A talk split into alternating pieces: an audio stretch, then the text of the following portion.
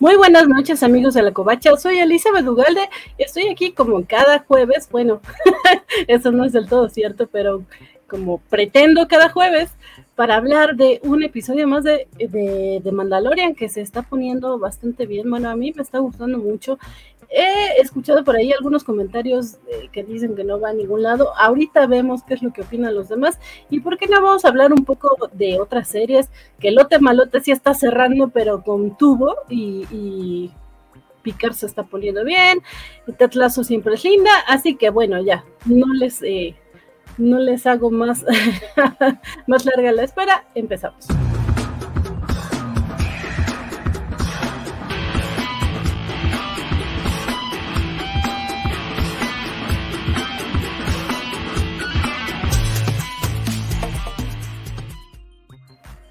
Los saludo de nueva cuenta, muchas gracias a los que están ya por acá. Ya tenemos cinco personas conectadas. Muchas, muchas gracias. Gracias eh, por, por esperarnos. Ya tenemos aquí también, de hecho, un super chat. Muchas, muchas gracias a Félix Farfans, que nos dice cinco charlas, cinco ocho bits. ¡Qué semana! Sí, sí, de antemano, discúlpenos, eh, por la semana pasada se nos atravesó una mole y andamos por ahí gestionando eh, pases y demás, entonces por eso no, no pude llegar. Pero bueno, ya estamos acá, Muchas, muchas gracias, Félix. Y, también a Alex Guerra, que ya está por aquí. También está eh, Mayorga. Muchas gracias. Y también eh, quiero darle las gracias a mis compañeros que ya están también por aquí. Yo estaba muy emocionada pensando, ahora sí tenemos casa llena. Y no, desafortunadamente, y quiero empezar eh, dándole, eh, mandándole mis mejores deseos a nuestra querida Visco Chan, Vir eh, mejórate, que estés muy bien, te mandamos las mejores eh, vibras, energías, deseos y demás. Eh, que te recuperes pronto, cuídate mucho, toma muchos líquidos. Y bueno, para decirnos, para saludarnos y que les diga de por qué no tengo que echar las campanas al vuelo, está desde la Ciudad de México, mi querido que está muteado, Francisco Espinosa. ¿Cuál, cuál, cuál de todos tus queridos es que, perdón, no, no, no. ¿Cuál de todos tus queridos va? Francisco Espinosa, ya de regreso por acá. Muchas gracias, Vane, por la invitación y por supuesto a todos los que nos acompañan. Y estamos aquí listos para covacharlear como acostumbramos, aunque se lo va a extrañar mucho a mi queridísimo Chan, pero esperemos que todo esté bien y que se reponga pronto y que le pase ligero y todo lo demás. Sí, sí, sí. Eh, los mejores deseos que escuchan. También eh, desde la Ciudad de México, que también es mi querido, eh, querido con respeto, es querido de alguien más, pero también lo quiero mucho.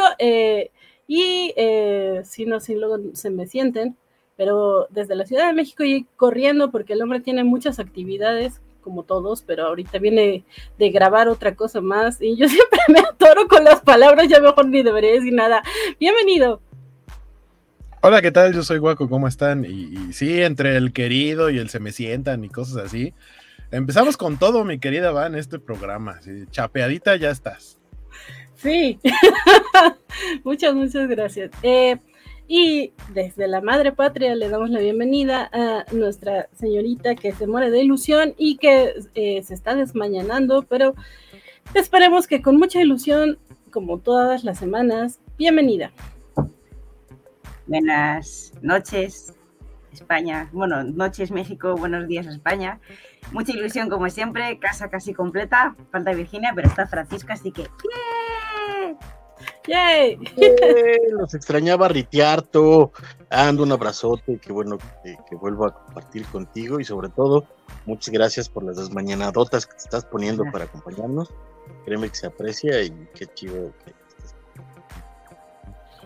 Sí, sí, sí. Eh, por acá eh, ya tenemos también, como decía Alex Guerra, que nos dice, hola, hola, mis cobachos coleles, vamos a hablar de dos super episodios de Mandalorian.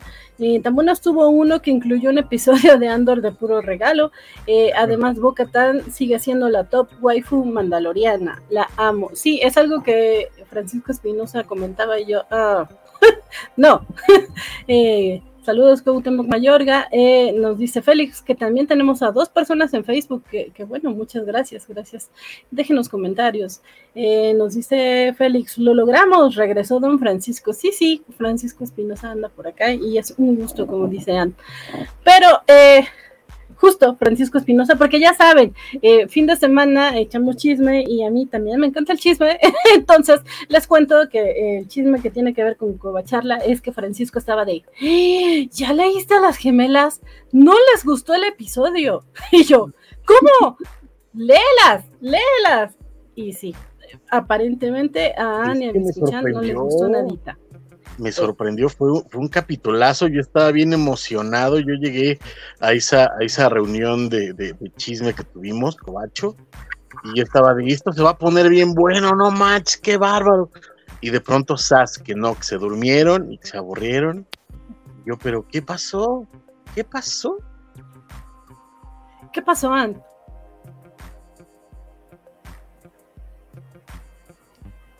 No, ¿No me escuchas, Ant? No, esta última parte no la escuché. ¿Qué pasó? Cuéntanos, ¿por qué no les gustó? A ver, es que este último episodio, no, en la semana pasada, creo, a ver, quiero entender que la parte que me están contando va a ser importante en capítulos posteriores, va a ser de la trama fundamental de la serie, todo bien, todo perfecto. Pero es que la alargaron como demasiado. Era demasiado, era demasiado... Me podían haber contado lo mismo en menos tiempo. O sea, no me hacía que me hiciese el tour turístico por eh, y se alargaron demasiado. Y luego estaba todo diciendo, la chica esta es buena, es mala. Como que nos acaba Virginia todo es que estábamos aburridísimas, aburridísimas. Y Virginia todo por favor, que salga ya Grogu, que salga ya Grogu y mando. Y no, y volvían con esto. Y es que encima científico es que me cae un poco mal, en verdad, también, aparte. Me pareció súper aburrida esa trama, súper aburrida. Acá el líder supremo, a quien saludamos, Vale García, nos dice, me consta, Francisco estaba pasmado por la reacción de las mellizas. Por eso no prendo la cámara para que no vean mi cara de, corazón roto que tengo ahorita, porque sí, me dolió, sí me dolió. También acá tenemos a Luchemex que nos dice hola a todos y es la redención. Luchemex en todas partes porque él está en Facebook y en, en YouTube y nos dice y ayer fui muy intenso con cobacheando, bastante pasmado. Sí, pues qué bueno que andas por todos lados, Luchamex, muchas gracias. Eh, pero Guaco, tú eh, dijiste justamente lo que yo dije, pero te, dejaré que opines al respecto porque luego yo hablo mucho. ¿Qué, tienes que decirle a las gemelas de que no les gustó el episodio? Pues, ¿qué no les gustó Andor? ¿Qué es lo que, lo que mencionan acá? O sea, casi casi nos regalaron un episodio de Andor. Entiendo, entiendo, o sea, quiero entender la parte de eh, cambia el ritmo. O sea, el, cambio de ritmo es lo que hace que, de pronto digas como qué está pasando aquí. Sin embargo, toda esa historia que cuentan, creo que está desarrollada en tiempo justo, no creo que esté alargada ni demás, porque la intención es que una, recuerdes quiénes son los personajes que los vimos desde la primera temporada, cuando todavía eran parte del imperio. De hecho, si no me equivoco, a este doctor es a quien le tenía que entregar el paquete, que en ese momento era Grogu, eh, Din Djarin. Esa era su misión, entregárselo. Y después vemos que, pasa todo la primera temporada. Y aquí nos están, lo, que se trata del episodio es de hacernos empatizar con el doctor, saber que aunque formaba parte del imperio, él no era malo, sino que tenía motivos válidos y humanos para sus experimentos y de cómo, o sea, que te encariñes con él y que digas es bueno y demás y que al final le pongan un 4, le hagan, le tiendan una trampa y como de, y, que sepas que cosas que, una vez creyendo que la nueva república va a solucionar todo, que nunca sucede así, vuelve un poco más realista esta parte de, de la burocracia y de cómo haces la transición entre el imperio y la nueva república que, o sea, básicamente vemos que la nueva república está, sí, desechando cosas del imperio, ¿no? Objetos que no les importan, pero también adoptando cosas como cuando el doctor se da cuenta, de, le dice, oiga, es que este es un aparato de tortura. No, no, no, es este, ya lo probamos, es para que sienta rico en la cabeza, o sea, y, y, y está, está como... Eh, sí, hay corrupción dentro de la nueva república, porque hay restos del imperio todavía ahí y que tienen que hacer un trabajo sucio por las buenas o por las malas. Entonces, que hayan desarrollado eso, creo que ayuda a que lo hayan hecho en un solo episodio, porque entonces no nos lo tienen que soltar a cachitos en los demás episodios. O al menos eso creo yo.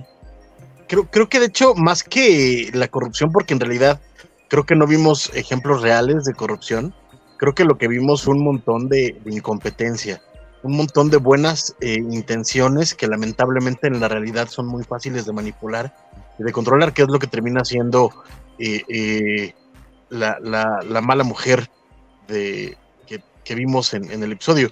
Pero sí ayuda mucho a construir lo que pasó después de episodio 3 a, episodio... Eh, no, episodio 6, perdón, a episodio 7.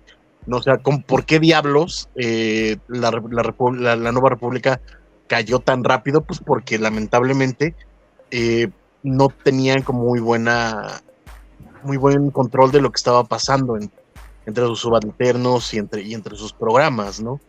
Que el programa de, reinserción del de, imperio a mí me encantó como, como idea, pero pues es lo que termina pasando, que era muy fácil infiltrarse cuando tus motivos, tus planes y tus ulteriores eh, propósitos eran, eran, son del lado oscuro.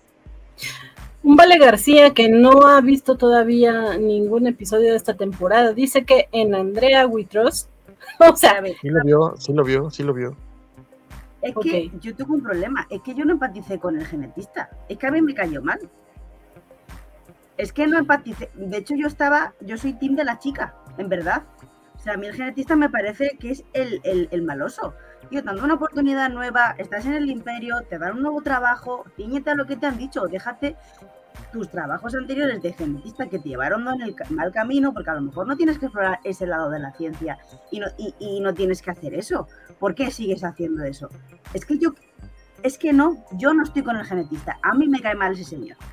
Pero es que el genetista tenía, tenía propósitos de querer ayudar a la República. De hecho, la forma en la que te lo venden es que dice, es que esto se puede hacer.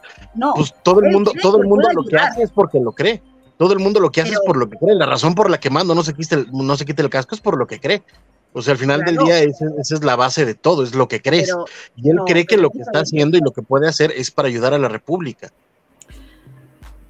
A mí me gustó mucho el episodio, eh, pero sí, estoy más de acuerdo con Ant que con ustedes chicos, porque eh, aunque creo que sí es importante, aunque creo que sí es importante lo que nos mostraron, creo que más que para empatizar con, el doctor Pershing, es para mostrarnos por qué justamente la República no funciona. O sea, de repente pareciera, como dice Francisco, que todo está muy bonito y me gusta la manera de, eh, de la inserción y todo, sí, parece muy bien, pero ¿por qué a pesar de eso al final vemos que siguen peleando y vemos que, el imperio vuelve a resurgir? O sea, sabemos que esto está como a la mitad de la historia y, todavía eh, hay mucho más que ver. Entonces, creo que sí es una, una parte importante, pero justo para, dar, para darnos cuenta que el problema no solamente estaba en la opresión del imperio como lo vimos con Andor, sino también con la necesidad de la gente que se rehúsa a, pasar a una nueva, eh, a un nuevo sistema. Eh, todavía tiene muchas tendencias del pasado que, le cuesta eh, soltar. Para mí tiene como bastante simbología y creo que es importante sobre todo porque creo que fue Hueco el que lo mencionó, que en la temporada 1, aunque sea de pasadita, sí nos mencionan al Dr. Pershing que está haciendo los los, eh, las investigaciones con Grogu eh, y ya como que parece que ahí lo dejaron, pero me parece que en la temporada 2 luego vimos ahí a, estos como clones de, de Snoke. Eh, este tema de la clonación está como que sembrado ahí poco a poco y, se ha abordado muy, muy poquito, sobre todo en las dos temporadas anteriores, pero como acá nos dice Cuauhtémoc Mayorga, eh, siento que esta temporada están desarrollando una historia más grande a diferencia de las pasadas que eran solo la aventura de la semana. Sí, de hecho, eh, yo agradezco mucho eso, aunque haya gente que dice que parece que no está pasando nada.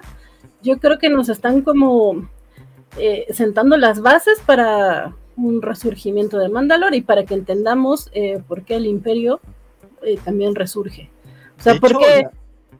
Porque si es todo tan bonito, a la mera hora el imperio vuelve a triunfar, Francisco. Correcto. No, de hecho, eh, creo que la sinergia que están construyendo entre las dos series que están ahorita en paralelo, que es de Bad Batch y, ahora con Mandalorian, creo que va precisamente a tratar de construir el, este,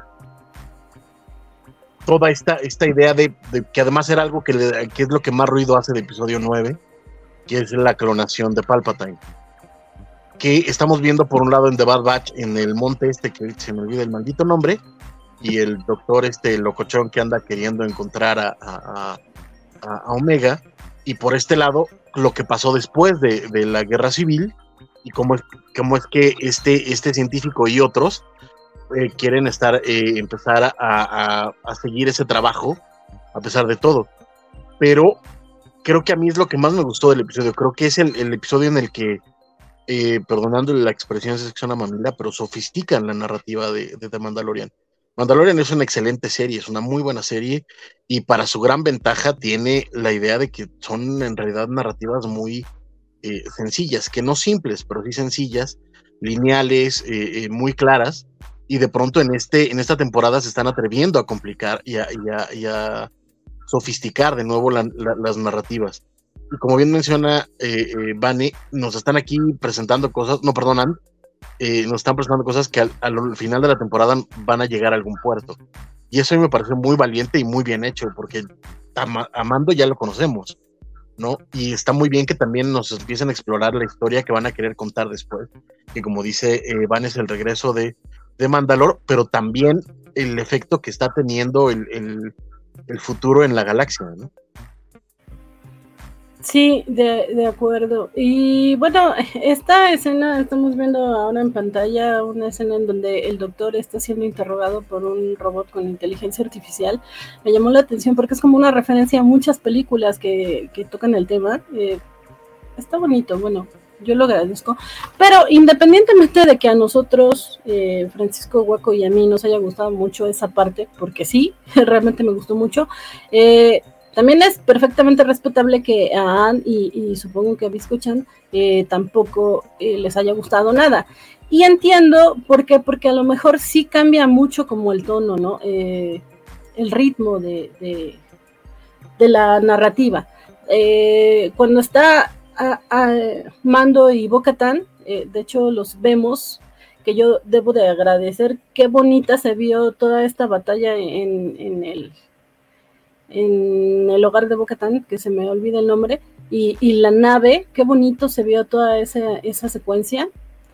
Y luego pasamos acá a Coruscant y, pues sí, como que nos encerramos, colores oscuros. Eh. Sí, sí, sí es mucho el contraste. Yo entiendo por qué me gusta ese contraste, pero también puedo entender por qué a las gemelas no les gustó sí fue, fue, creo yo, el efecto contrario a cuando en el libro de Boba Fett entran los capítulos con mando. Porque veníamos como de, ah, como que está medio lenta, como que está medio absurda, y lo de los tanques de Bacta y los flashbacks, y de pronto, ¡pum!, entra mando y, tenemos como más acción y nos acordamos de que está bien chida la serie de Mandalorian y tuvo como un repunte. Siento que acá fue, el, en cuanto a ritmo, fue lo contrario. Estábamos acostumbrados justo al ritmo de Mandalorian y de pronto meten algo que es un poco más lento y complicado y de que te tienes que regresar un poco a la historia, a la historia más grande que quieren contar y justo es eso. A lo que me refería con lo de la empatía, que es algo que señala al principio el doctor, es un, mi mamá hubiera podido vivir más tiempo si las mejoras o los descubrimientos que yo estoy investigando ya hubieran existido, estoy tratando de salvar vidas, que eso es como lo que él pretende hacer a final de cuentas. Entonces es, ok, formabas parte del imperio, pero y si ahora el, la nueva república digamos que está como cerrada, aún no queremos hacer nada del imperio, ni siquiera cosas que pudieran servir de cosas buenas. Porque a final de cuentas sabemos que termina siendo en cosas malas, que, que, que algo que, que, ya había mencionado yo alguna vez de gente que se quejaba de que esto no es Star Wars, que, que no hay nada más Star Wars que rellenar los huecos. Y eso es lo que está haciendo en esta, en esta época. Mandalorian es una de las historias que está rellenando el hueco que existe entre la trilogía de los episodios 4, 5 y 6 y las 7, 8 y 9, porque en ese espacio hay alrededor de 30 años en los que no sabemos qué pasó y por alguna razón tenemos en el episodio 9 un, de alguna manera, Palpatine regresó. O sea, tenemos eso y acá lo que están haciendo John Favreau y Dave Filoni es convertir ese de alguna manera en explicar cómo rayos fue que sucedió.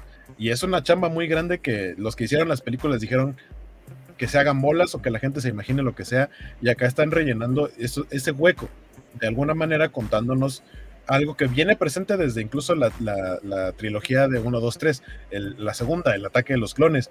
Desde ahí viene la parte de la clonación y es como parte de las bases de lo que hemos visto de Star Wars, siempre ha tenido que ver con clones. Entonces, no es descabellado que lleguemos a Snoke y que lleguemos al regreso de Palpatine, pero el punto es que no lo contaron chido en las películas y ahora estas series y demás producciones se están encargando de contárnoslo.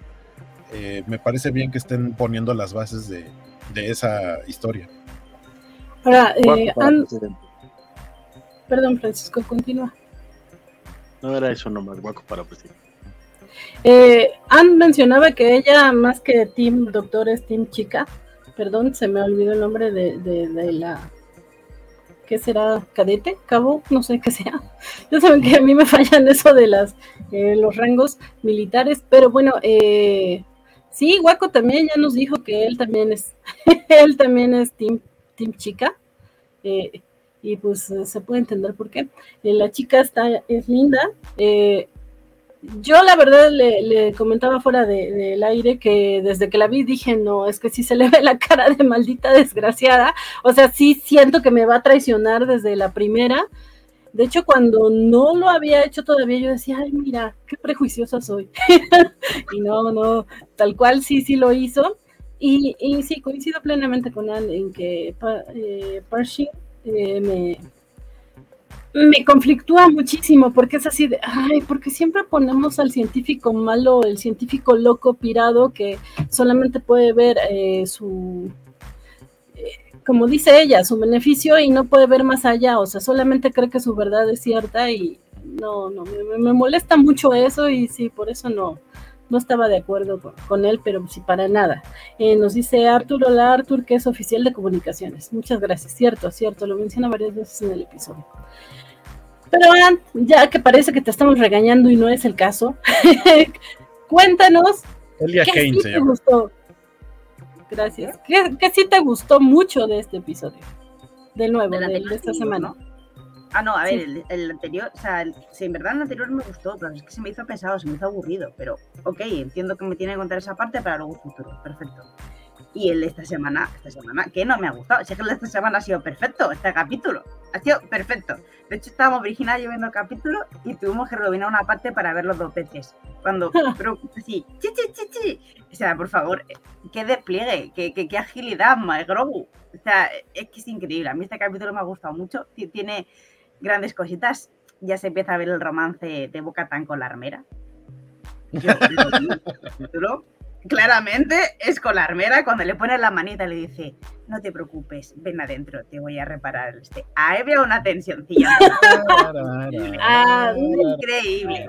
Eso Déjame te cuento, ah, porque vives en negación, lo siento, pero cada vez yo veo más, más fuerte ese crush de Bocatan y Dean Yarin.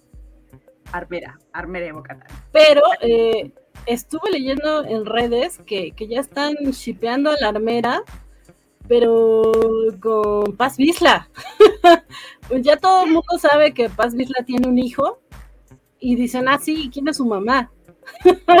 y dicen que la armera y yo, ¡no! Me yo, no creo Que sea la, yo no creo que sea la armera porque a pesar de que es muy como ecuánime así este, y demás, creo que si fuera su mamá hubiera reaccionado un poco diferente a cuando se lo lleva el dragón, monstruo, pajarraco. Pero eh, this is the way, o sea, no sé, yo, yo no, tanto el romance de, de, de Bisla y de, de la armera, no sé.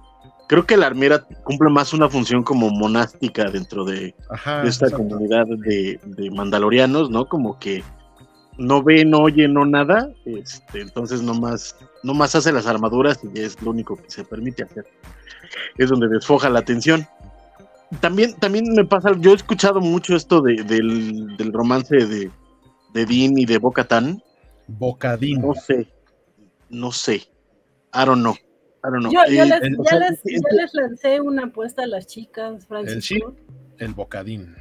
El Bocadín, exacto. No sé, pero yo, yo lo veo, y sabe, tengo que decirlo, la neta es que no me gustaría.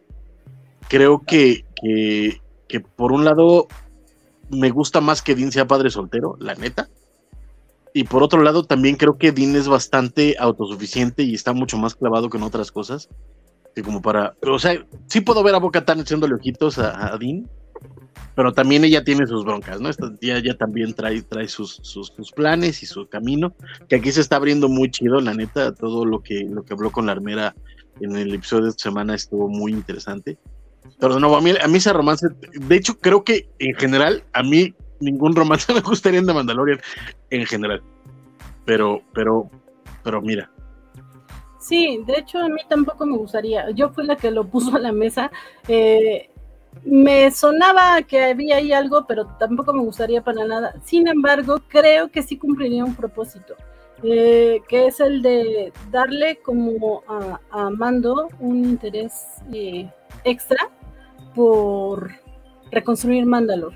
O sea, sí entiendo que él es eh, muy, muy creyente, que él está 100% con, con, su credo.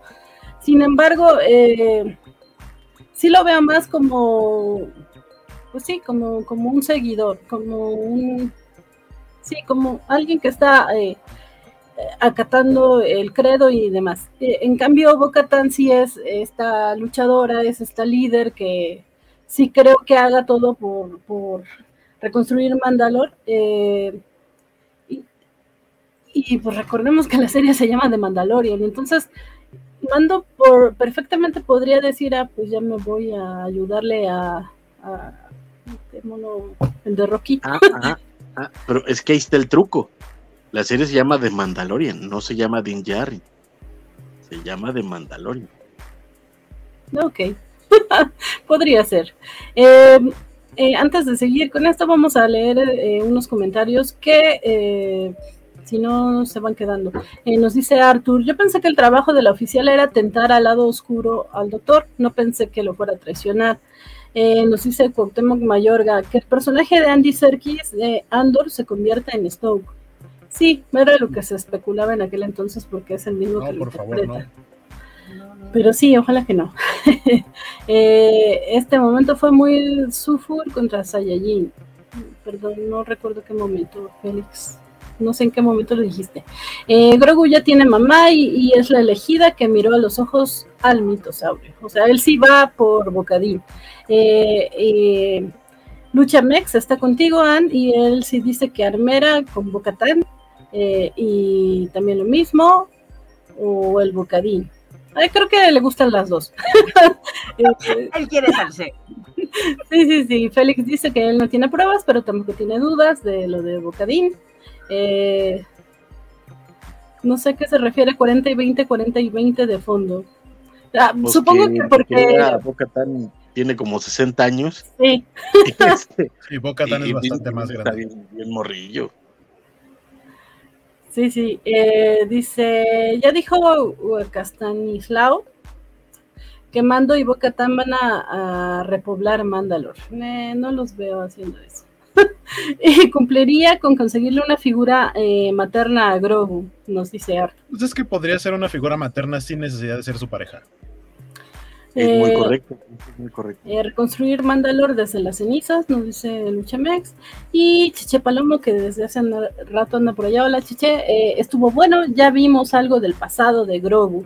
Sí, eh, y como les dije, hay que utilizar las, las cortinillas porque si no, pues para que ponemos a trabajar al líder supremo, va de cortinilla.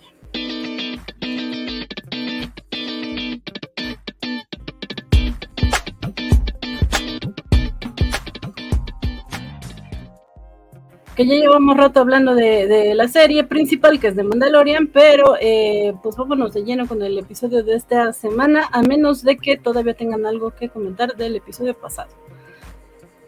Eh, si no, entonces, más- Ajá. Perdón, nada más, eh, a mí me, me- me gustó mucho algo que mencionabas, por ejemplo, de que en Coruscant se veía todo gris y todo. A mí, por el contrario, a diferencia del, del Coruscant que vimos en Andor, que sí era muy gris, muy, eh, muy opresivo, aquí vemos un Coruscant bien diferente. Incluso hasta las oficinas Godines ya tienen lucecita, está más acá. Ajá, exacto, tienen, tienen sus poquitos de colores. Cuando se ponen ahí a pasear con su paletita brillante, que yo quiero una paletita brillante, whatever. Lo Sí, yo también. Quiero una paletita brillante, este, se ven colores, se ve gente en las calles bien contenta, bien feliz, y eso es una enorme diferencia a lo que vimos en Andor, la verdad. Y ya esto es lo que quiero. Y, y yo, que, qué pinches ñoños son por haber metido el chiste de cuando tienen al doctor Pershing. Está hablando con un eh, científico médico, Mon Calamari, y le está tratando de explicar qué es, qué es lo que le están haciendo, y le dice, It was a trap. Y el otro hace cara Es como de- otra. sí, sí, cierto. "Ah, ese es un chiste muy ñoño, pero está bien, lo tomaré, está muy divertido. Eh, y, también, mucha- y también la parte de, de, o sea, de ver qué es lo que le pasó a todo lo del imperio, porque como que damos por hecho muchas cosas, ¿no? Como al final, o sea, termina el retorno del Jedi, se destruyó la estrella de la muerte, vámonos a la fiesta con los Ewoks, y se acabó, pero ¿y después qué pasó con todo, justo todo lo que tenía el imperio, sus naves? Nos tocó ver en la transición entre la Orden 66 y el ascenso del imperio, en algunas de las producciones vemos cómo las naves fueron evolucionando y cómo las que alguna vez fueron naves de la República terminaron siendo modificadas para ser las naves del imperio. Ahora en, The Bad Batch estamos viendo cómo fue la transición de dejar de utilizar clones para empezar a utilizar los Stormtroopers, que, está fantástico, eso lo platicamos más al ratito.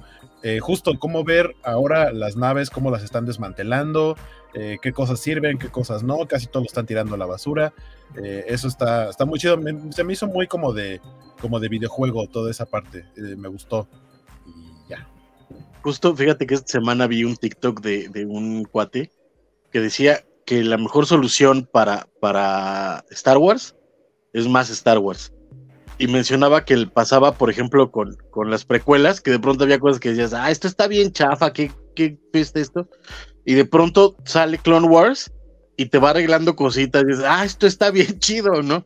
De ahorita está pasando un poquito lo mismo de que salieron las, las, las secuelas y decías, híjole, esto no está tan padre. De pronto ya te están empezando a explicar que, ah, mira, está chido. O sea, para nuestros queridos Jorges de la audiencia, si ustedes están teniendo broncas con, con el Star Wars que no les gusta, vean más Star Wars, vean el Star Wars que hace porque es donde, donde rellenan los parches, donde, donde le ponen su, su, su dengue al, al Le al ponen su color. Ándale. Una cosa eh, curiosa de esto de Coruscant que estaban mencionando es que justo como que reciclaron eh, escenarios, porque el Coruscant del episodio pasado se parece mucho al que vimos en este episodio en los recuerdos de Grogu. O al menos esa, esa impresión me dio. De hecho, la, la montaña está, bueno, el monte, este, el pico del monte que cuando están con la paletita, el doctor y, y la oficial, eh, aparece cuando Grogu eh, está escapando.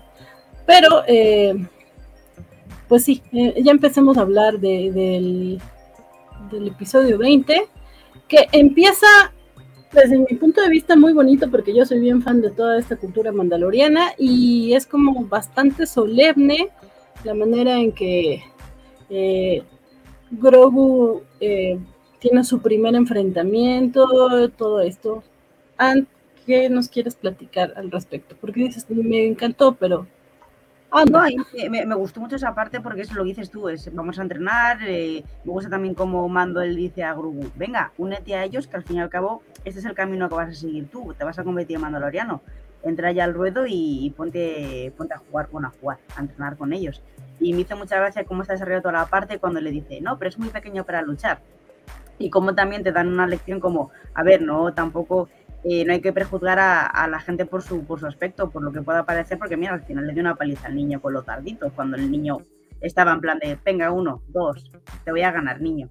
Y al final es como, como Grogu quien, que- quien le vence y, y toda esa parte me pareció que, que está bien hilado y, y es una cosa que siempre se ha dicho mucho, lo de no pude estar, pero bueno, está bien que también lo sigan diciendo para que la gente que veáis son pequeños, pues que también entiendan eh, esa parte. Entonces esa parte me, me pareció muy, muy, muy guay. Y, luego sobre el capítulo también me gustó mucho que gira toda la idea sobre lo del huérfano, porque en verdad son tres huérfanos, Grogu, el niño que secuestran y los tres, las tres crías. Y en verdad podría ir de- sobre cualquiera de ellos. Entonces me, me gusta mucho también cómo, cómo han hilado eso, que van de un huérfano a otro. Y, y luego cuando te cuenta la historia de, de Grogu de pequeñito, de bebé, de cómo, cómo sale de ahí, me, me pareció muy, muy redondo el capítulo. que es esta parte de perdón, que creí que había cerrado la ventana. esta parte de, de, de los recuerdos de Grogu se tenía mucha expectativa al respecto. Ya habíamos visto, no me acuerdo si desde eh, la temporada 1, o al menos sí de, la pasada, eh, los flashbacks, también lo vimos en el libro de Oba Fett, de los flashbacks de Grogu y se especulaba muchísimo eh, quién fue el Jedi que lo rescató o Jedi que lo rescataron. Ya se develó el misterio, eh, no es nadie de los que se estaba especulando en redes sociales. Sin embargo, creo que eh, es un guiño bonito, es, es una respuesta bonita de Lucasfilm para este personaje que seguramente Guaco sabe quién es, no sé si Francisco también. O quien quiera comentar.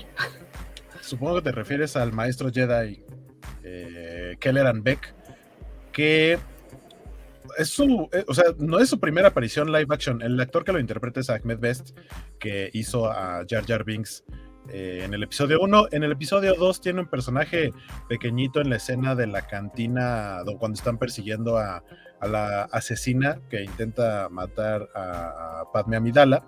Ahí aparece un personaje que es este mismo actor, nada relevante, pero eh, dicho por el actor no es, no es propiamente canon, pero podría ser, sobre todo por los nombres de los personajes que tienen como el mismo apellido, el Beck.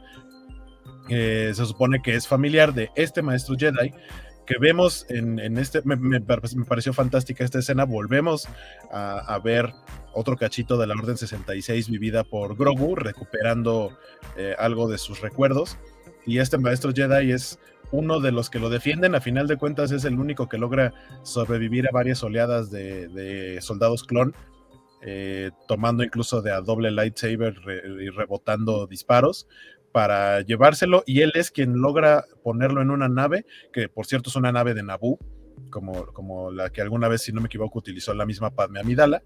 Eh, y lo logra sacar, o sea, se ve que lo logra meter a la nave y llegan al hiperespacio y ahí se corta este recuerdo de, de, Grogu.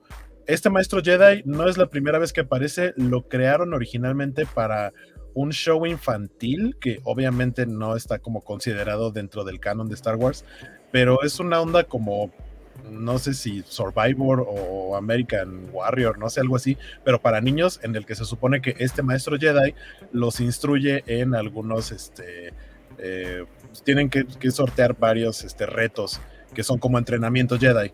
Y, él, es el, él es el host y interpreta justamente a este maestro que finalmente vemos ahora ya como parte del canon en una serie live action. Me gustó mucho su diseño porque aparte, no sé si se dieron cuenta, pero la túnica que normalmente traen los Jedi es como una bata grandota y la de él es una capa. O sea, tiene su traje, pero lo que trae encima café no es tal cual una túnica con mangas completas, sino que es solo como una, como una capa y está, está bastante bonito. Muy bien la coreografía que le hicieron para defenderse de los clones eh, y, cómo al final de cuentas logra, logra poner a salvo a Grogu. Eh, aplausos y qué chido ver de, regreso a este actor que aparte, pues para quien no lo sepa, estuvo a nada de, quitarse la vida después del hate que recibió eh, Jar Jar Binks en, las, en las, precuelas. Eh, pero finalmente, miren, acá lo tenemos como un maestro Jedi muy chido, integrándose a eh, la serie del Mandaloriano. Sí, a mí. Perdón, Sí, sí, vas, vas. No, sigue, por favor. No, digo, a mí se me hace un muy buen gesto de Lucasfilm y, en realidad creo que daba lo mismo quien rescató a Grogu, eh, así que fue, sí, me quedo con el buen gesto, pero Francisco sí. Yo, yo lo que quería es eh, regresarme un poquito a la, a la escena de en, con los mandalorianos y, y, Grogu, porque además, y es mencionar algo que pasó, creo que en el episodio 2 me parece, eh, que hay algo con lo que me quedé de, los extras que, venían de la temporada 1 de Mandalorian, cuando eh, presentan al personaje y eh, menciona John Favreau que cuando le presentan a Grogu a, a, Werner Herzog, Werner Herzog, para quien no lo sepa, era básicamente quien contrata a, a, Dean Jarrin para traer al, al, niño para traerle el paquete. Y este, pero además es un cineasta de los de culto de, de cine ah, europeo muy aburrido y así, pero es muy amante del cine, ¿no? Y le y decía, y este va a ser el niño, y le decía, sí, pero de pronto vamos a tener aquí partes eh, CGI y tal. Y entonces Werner Herzog lo vio a los ojos a John Favreau y dice, qué cobardes son. O sea, no tienen por qué hacer CGI, eh, eh, hacer este, a este personaje así, es hacer cine. Y lo que me, me está encantando de, de esta temporada en particular, y de- incluso desde los episodios donde sale en, en- en el libro de Boba Fett, es que ya es un descaro, o sea, ya básicamente es un puppet y les vale más. O sea, en el episodio 2, cuando se abre la nave y salta a los brazos de la, de la, este, de la, es básicamente, casi casi puedes ver al puppeteer adentro de la nave aventándole al globo, eso le valiendo, le va. Y cuando camina, ves, ves claramente que no está caminando, pero no importa, es tan bonito y está tan bien hecho y tiene tanto corazón que no importa. Y en este episodio me recordó mucho eso, porque también cuando venga, casi casi están aventando al muñeco, lo jalan con hilos y no importa. ¿sabes?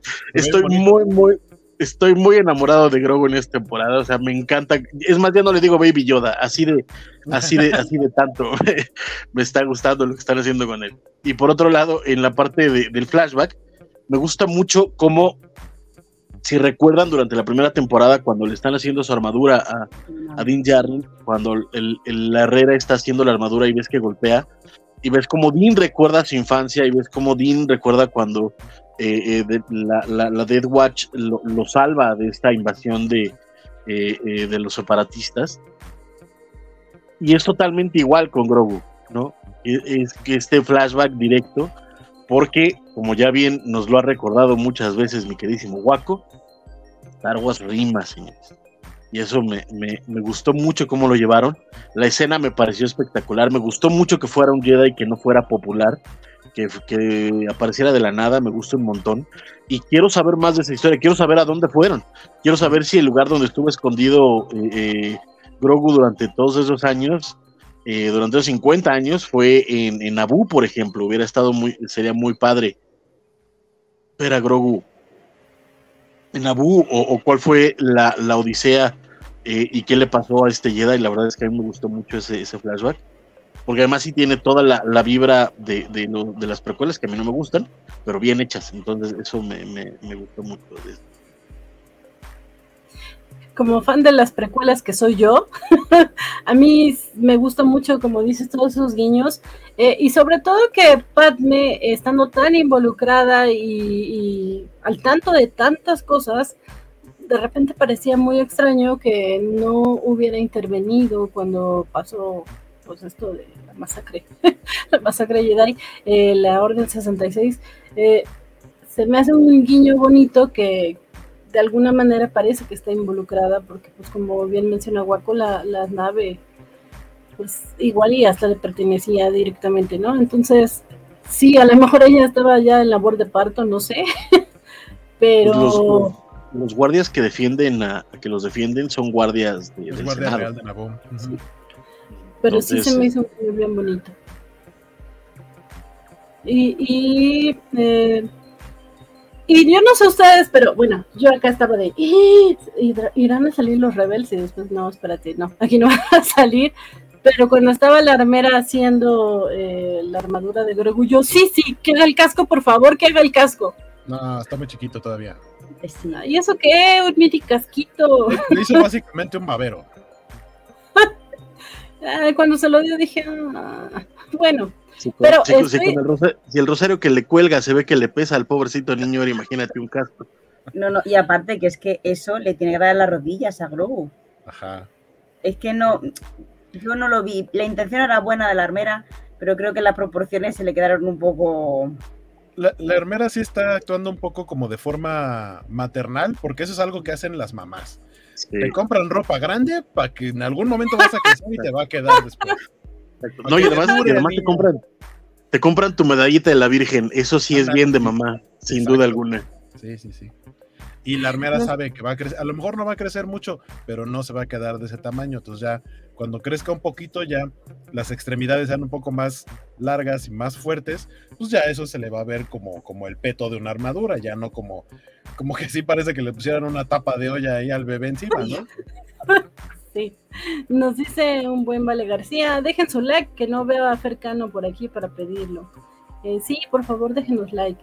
Eh, nos dice Félix, lo interesante es el símbolo de Mudhorn en la pechera. Sí, Pues a mí también me, llamó la, aten- también me llamó la atención, pero sí, toda esta actitud de la ardera me ha sorprendido un poco. Pensé que iba a estar más contestataria y no, como dice Goku, ha estado bastante maternal y me encantó todo Grogu, como dice Francisco. Sí, yo sé que es un puppet, como dice él, pero es un puppet tan expresivo. O sea, lo hemos visto, está triste, alegre, demás. Yo le he notado detalles mínimos, pero según yo, algunas de las expresiones sí tienen un poquito de CGI. O sea, obviamente tiene, tiene el animatronic, pero algunos detallitos sí tiene un poquito de CGI como para que no se vea justo tan robotizado. Eh, y lo que sí es que, como decía Francisco, a la hora de caminar, camina como los Gelflings en, en- en The Dark Crystal. O sea, de que no se ¿Cómo- le ven cómo? los piecitos, pero, pero, pero como que nada más mueven el títere así de. Así. ¿Cómo, cómo no amarlo, güey? ¿Cómo no amarlo? O sea, es- Totalmente.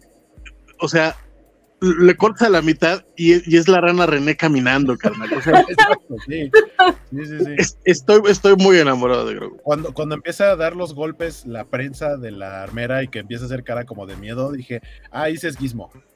Gizmo hace esas expresiones de, de susto. Sí, sí, sí, sí. Pero sí, la verdad es que Grogu, si ya era encantador, ahorita se está volando la barda. Y otra que se está volando la barda porque está tomando mucho protagonismo y como bien dice Francisco, es de Mandalorian, no precisamente Din Djarin, es, es eh, Bo-Katan. Yo no esperaba, sabíamos que iba a estar, sabíamos que iba a tener eh, protagonismo, pero no esperaba que se llevara tanto. Eh, a lo mejor no hemos visto tanto de Dean en estos episodios, pero como hemos visto la evolución tanto de Grogu como de Bo-Katan. Eh, díganme ustedes, ¿Bo-Katan tiene eh, intenciones nobles o está buscando eh, llevar agua a su molino? ¿Qué creen? Pues ya lo tiene Molino, ya le destruyeron su, su palacio en Kalevala. Eh, y este gesto que tiene al final con la armera de. Porque ella se guarda el hecho de haber visto al mitosaurio. Y cuando está con ella, como que le entra este sentimiento de estoy formando parte de una familia y, se sincera con ella y le dice, vi un, mitosaurio. Ah, es, muy bonito cuando alguien tiene visiones. No fue una visión, que, o sea, en, la vida real, no, seguro estabas borracha o algo así, básicamente eso le contesta. Eh, pero sabemos lo que significa la aparición de un mitosaurio, o sea, la leyenda que representa. Y, el hecho de que ahora Boca Tan se esté alineando, dado que ya no tiene a dónde regresar, se tiene que alinear a la gente que la puede apoyar ahorita y que incluso le hayan dado, primero, ven, lo, la ven lo, lo, capaz que es, porque ella es la que finalmente con su nave logra perseguir a, a, la bestia esta, y ella es la que les dice, o sea, les dice, yo sé lo que se tiene que hacer, y la nombran comandante, ¿no? La dejan, pues tú eres la encargada de esto, tú incluso tienes el honor de quedarte junto al fuego mientras los demás nos vamos para poder comer y quitarnos los cascos, tú te puedes quedar aquí porque ahorita eres la que manda, porque eres la que sabe lo que tenemos que hacer, la que nos tiene que dar las órdenes. Eso, eso de que, porque sabemos que entre los mandalorianos obviamente siempre hay líderes, pero que para cuestiones en específicas, si detectan que alguien está más preparado para resolverlo, él es el que va a tomar el mando en ese momento y es lo que sucede con ella, porque en otra situación sería un tú eres la nueva, ¿cómo que vas a decirnos qué hacer? Y no, eso lo entienden muy bien eh, los mandalorianos y ella misma se está como convenciendo de ello. El, el, hecho de que al final pierda una de sus sombreras y le tengan que hacer una nueva y que ella decida traer en esta nueva hombrera en lugar de la imagen que traía en su armadura original, eh, agregarle la imagen del, mitosaurio, es como ella recobrando esta idea de identidad de los mandalorianos como raza. Y justo lo que le dice la armera de, sabemos lo que significa cuando alguien tiene una visión de un mitosaurio, que por ahí tiene que ver eh, con, con, el potencial poder que tiene ella como para ganarse ahora sí el Dark Saber o lo que representa el Dark Saber, que es volver a ser líder de, de y el, el, resurgir de la raza mandaloriana. ¿Todos están de acuerdo con que sus intenciones son nobles? Sí, sí. Yo no dudo de ello. O sea, de hecho creo que ella se siente acogida y se siente bien ahí, porque cuando era tan fácil cuando en la episodio anterior, cuando le dicen, tú también has recorrido el camino, te puedes quedar aquí. Si ya no quieres hecho, se quita el casco, se pira y, y se aleja de la familia, pero ya está, está viendo lo que o está sintiéndose de nuevo parte de algo y, las, y se está sintiendo a gusto como siendo parte de, algo y dejar su vida solitaria. Entonces yo creo que ella va, va, va a hacer cosas guays a partir de ahora. Y va, va a liderar el resurgimiento de Mandalorian y, y lo va a hacer de, de, forma noble y de forma bien, haciendo las cosas como tienen que ser y no por derecho de sangre. En plan de yo porque vengo de este linaje, no. Yo me lo voy a ganar poco a poco, voy a demostrar que soy capaz y voy a unir eh, mi, mi, casa antigua de los búhos con tal, o sea, voy a como mezclar tradiciones y voy a hacer que todos estemos a gusto en, en esta nueva Mandalorian 2.0. Entonces yo, yo creo que sí, que va, va, a ser muy guay esa parte. Por eso tampoco creo que va a haber romance entre Mando y, y, y Bocatán, creo que tiene caminos totalmente separados.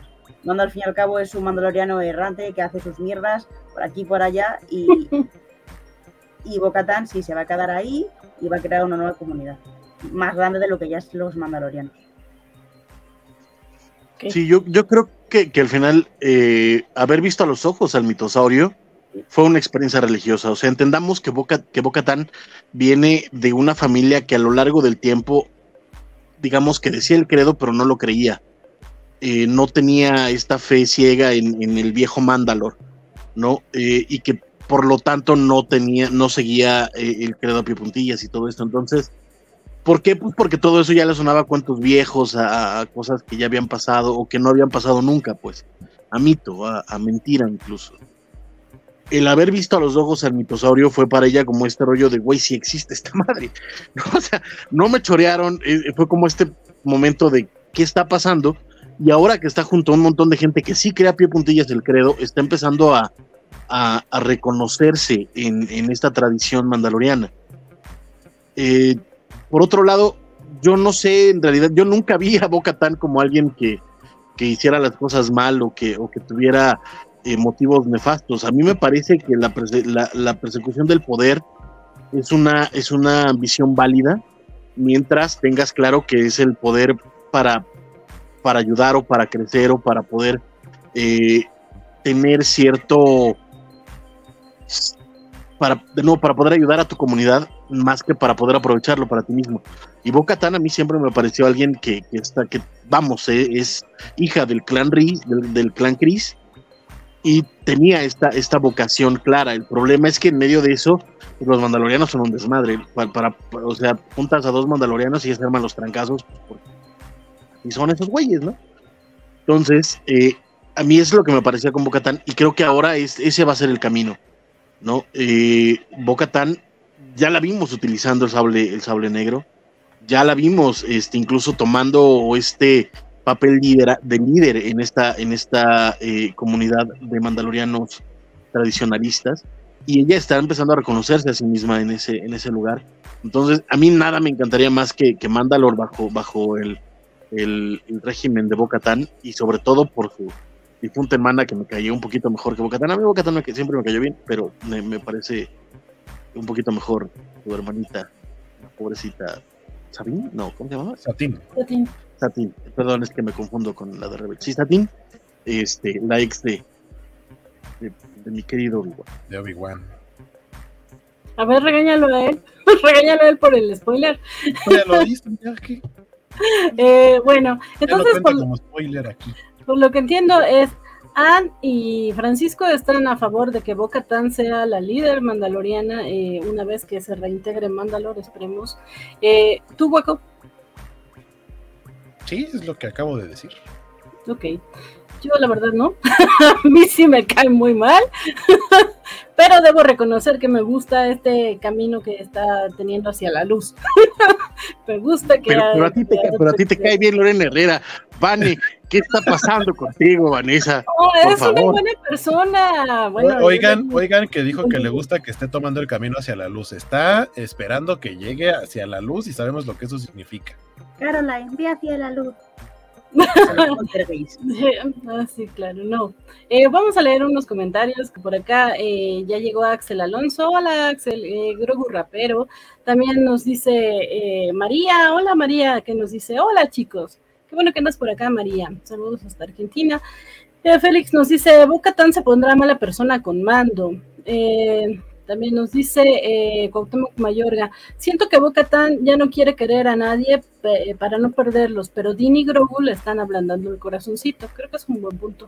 Eh, nos dice Axel, yo creo que la armera y vos se, se conocen de antes. Después de todo, ambas estuvieron en la guardia en la época de Bisla con voz de John Favreau.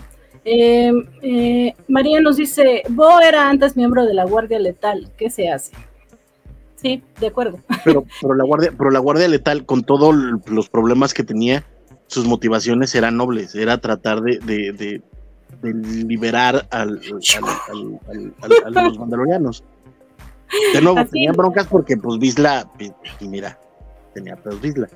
Pero de nuevo la guardia letal tenía, tenía sus cosas. Pero y lo pues que vimos en, en Rebels, en Rebels, se, se redimió mi querida Bo-Katan todavía más. Eh, no estoy tan segura, pero bueno. Eh, está bien.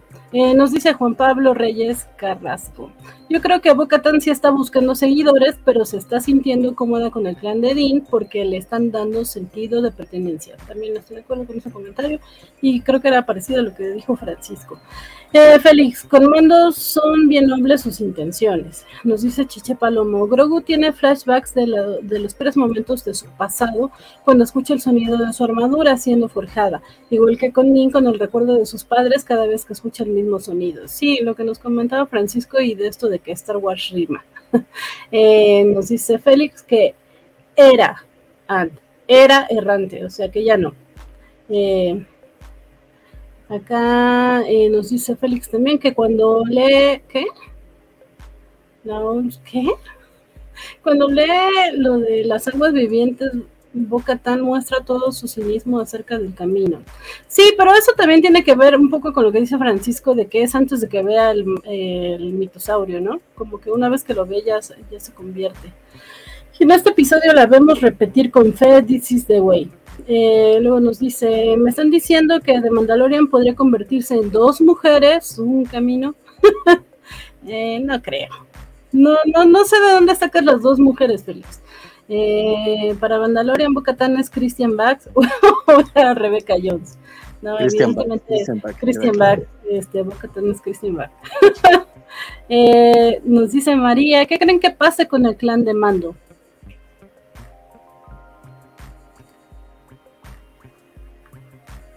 Me imagino que te refieres al clan de la Armea, ¿no? ¿Qué creen chicos que pase con, con este grupito? Pues van a ser Pues van los a ser primeros en, en- en ponerse del lado de Boca Tan. Pues van, sí van a ser los liberadores de, de, de Mandalore. O sea, creo que esa, esa queda ya claro. O sea, después del episodio de semana, antes de que termine esta temporada, Boca Tan los va a llevar a todos a Mandalore y van a recuperar Mandalore. Nos dice Axel, creo que es obvio que Nerf va a sacar unos dardos de entrenamiento como los del episodio de hoy. ¿Y qué crees, Axel? que tus deseos son órdenes y Guaco ya los encontró. Estamos viendo en pantalla justamente unos darditos de Nerf. Saludos, Nerf, patrocínanos. que básicamente es un brazalete que ya había salido, o sea, había salido porque es como una de las armas eh, de, de, de Din Djarin, de mando, para Nerf, pero tal cual es como el, muy parecido a lo que utiliza Grogu en, en el episodio de hoy, Sí, sí, bueno, sí. de esta semana. Sí, van a volar esas cosas y no son baratas seguramente, pero bueno. Eh, nos dice María, yo amo a la herradura, me imagino que te refieres a la herrera o a la, Armera. no sé, o la armera, sí. Eh, yo creo que los mandalorianos se fueron a la miércoles por olvidar el antiguo credo. Estoy de acuerdo contigo, María, en todo hoy. Yo también creo que por olvidarse del credo se fueron lejos. Eh, Tan maneja el Dark Saber como si fuera para ella, nos dice Chiche Palo. ¿Y eso qué, Chiche? Pues es que sí era, era, para ella, pero no se lo ganó como debió habérselo ganado. Por eso, por eso se fue a la miércoles esa primera etapa de ella con el Dark Saber. Nos pregunta María, ¿van a restaurar el antiguo credo? Yo creo que sí. Fue que. Eh, y sí, sí se refería a la armera. Eh, a la herrera, que es la armera para fines prácticos. Eh, pues sí, ya vimos esto. Una cosa que me acordé mucho de nuestra querida Biscochan cuando pasó en el episodio, que sí, sí, ya, ya vencieron al pterodáctilo este horrible, no se comió, que eso también es importante, es el hijo de Paz Bisla, el, primer expósito que vimos, al que le dan el casco, resulta que es el hijo de Paz Bisla, y es con el que pelea Grogu.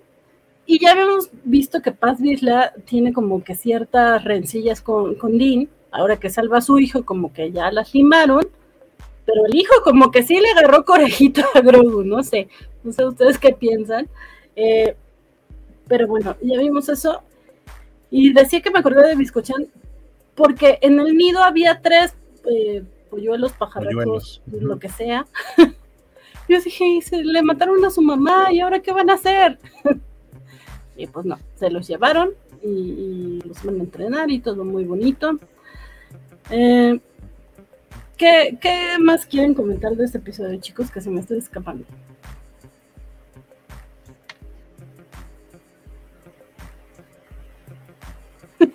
Dice, dice Axel que, que, ya estás en juguetes para gatos los de Nerf. Wow. Yo pensé exactamente lo mismo que tú cuando así se ve que ya se van y aparece, ¿no? Este Paz Bisla con su hijo y todos, ¡eh! Yo dije, no más, dejaron sin, dejaron sin mamá los polluelos y resulta que sí se los llevaron. Pues sí, evidentemente los van a criar y todo, como los dragones de Khaleesi van a ser ahora, van a ayudar a los mandalorianos, a los van a criar y va a ser parte como de el punto fuerte de su, no quiero llamarlo ejército, pero sí de su grupo. Eh, eso me gustó. Que por cierto, algo que no hemos mencionado, pero que en su momento sí, que me encanta, eh, ya cuando están los créditos, en la música al final, ponen estos cuadros de arte conceptual para el episodio, que le ponen un detalle impresionante. La mayoría podría ser casi, casi cuadros, eh, fotogramas del capítulo. Me gustaba más el diseño original de la bestia esta, porque aparte tenía como doble brazo a la altura de las alas y, al final terminó siendo como un poquito más genérico, pero sí se parece más a los polluelos. Eh, sí es más parecido al diseño original de esa bestia. Este, me, gustó bastante y también creo que hay referencia este, leve a episodio 1, cuando cae la bestia y sale un animalote y se lo termina comiendo es referencia a episodio 1, siempre hay un pez más grande, que es lo que dice Qui-Gon Jinn cuando van en la navecita para atravesar Naboo. En el agua, justo los va persiguiendo un pez gigantesco y de pronto aparece otro más grande y se lo come. Es un poquito la misma idea. Sí, eso de, de Game of Thrones también, también lo sentí como muy y, y, sus dragoncitos, estos polluelos. Nos dice Axel, ¿cómo les gusta a los mandalorianos quedarse con huérfanos? Ya parecen Batman. Em, Yo les digo que Pedro Pascal podría ser Batman. Pedro Pascal eh. puede ser lo que quiera. Voy a hacer un comentario tipo Virginia. Pedro te quiere, Virginia te quiere, Pedro Pascal. Ay, qué bonito, te quiero, Ann. Nos dice el Jorge eh, Arthur. ¿Creen que los Findings, las, eh, los hijos de la avesota dragón, sirva en un futuro como monturas de los mandalorianos en un futuro? Sí, es lo que decía. Porque aparte también no creo que sea de a gratis esta. Está muy interesante cómo eh, sí nos había tocado ver que de pronto le fallara el propulsor a algún mandaloriano y demás, pero aquí casi casi nos dan tiempo y distancia de cuánto aguantan, porque a todos se les acaba la gasolina mm. más o menos al mismo tiempo. Y el hecho de que ahora tengan tres de estos avechuchos, por supuesto que van a ser monturas, eh, y pues les va a ayudar a poder recorrer por lo menos a tres personas distancias más lejanas volando sin tener que usar eh, sus propulsores. Más de tres, cuando crezcan van a estar grandotes. Nos dice Arthur que también referencia a Jurassic World y dice Axel, fírmala James Gunn. Nos dice Juan Pablo Reyes Carrasco, eh, me gustó mucho del episodio la parte en la que la Herrera le da la metáfora de los minerales y la forja a Grogu. Y Félix nos dice la obsesión de Filoni de que sus personajes adopten criaturas monstruosas. Ah, ahorita, que dijeron es justo lo de Filoni con las criaturas monstruosas, eh, algo que pasó en el, en el episodio anterior, que espero que alguien aparte de mí se haya dado cuenta, que llegan a felicitarse por, o sea, el, el momento en el que llega el doctor Pershing a convivir con, con, otros personajes como de, oye, ¿y tú qué hacías antes? ¿Y de dónde vienes? Y así, se felicitan y dicen que es el Bendu Day, el día del Bendu. El Bendu es un personaje muy ligado a la fuerza, muy importante, como muy poderoso, pero hasta cierto punto neutral, que aparece en Rebels. Entonces sí, eh, un poco esta idea de que Filoni ve Star Wars como más, más de solo la visión de lo que estaba pasando con los Skywalker en la trilogía original y lo que sucedió después, sino como que tal cual un universo en donde existen planetas y existen otro tipo de seres y otro tipo de razas y demás. Eh, esta, esta conexión que tienen sus proyectos con animales, por así llamarlo, con criaturas, es mucho más grande y que lo estén integrando ya se siente como algo mucho más variado. Me gustó ese detallito del día del Bendu. Y además como que tiene esta... Por un, por un lado está, está muy padre que va agarrando, no todo lo de Legends, porque pues, está cañón, pero sí cositas de Legends para, para incluirlas, para que sean parte de, esto. Y por otro lado, entender las fortalezas de, de, Star Wars en sus diferentes mitologías, ¿no? Eh, sabe muy bien dónde meter las cosas de Jedi y cómo meterlas, sabe muy bien cómo meter las partes de, del, anillo exterior de, la galaxia, sabe muy bien dónde meter las partes políticas. O sea, creo que está, está manejando muy bien las, las partes fuertes de Star Wars y las está explotando bastante importante. Y creo que, que sí es muy notable que, que Dave Filoni sí está, sí un quien vive con, con Kevin Feige, si no es que incluso le, puede dar alguna leccioncita a, Kevin Feige sin mucha bronca, porque la neta es que está creando cosas bien interesantes. Como bien dice eh, Waco, está metiendo unos parches hermosos a lo largo de, de las cosas que la neta es que hace mucho ruido, de, las películas importantes que la neta son las peorcitas.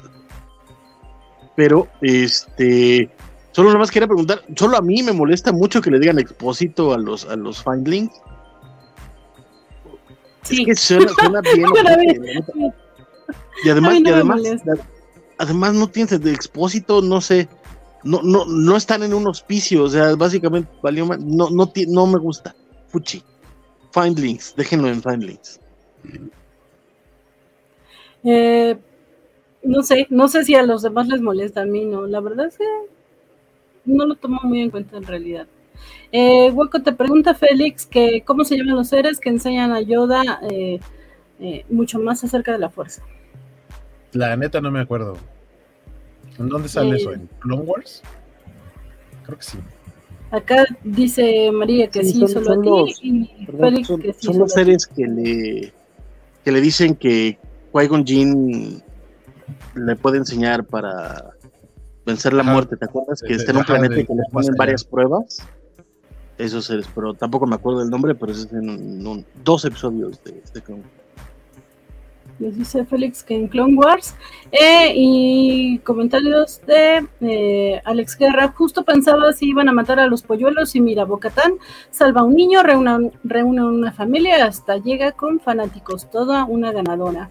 Eh, adoro que para comer los mandalorianos deben alejarse y comer en secreto. Resalta mucho lo ridículo de su religión, como cualquier otra, no es personal. y si la temporada se va a tratar de Boca Tan reunificando a Mandalore con base en su aceptación de la cultura, sería una gran metáfora de lo que hace grande a Star Wars, la unión, también visto en Star Trek.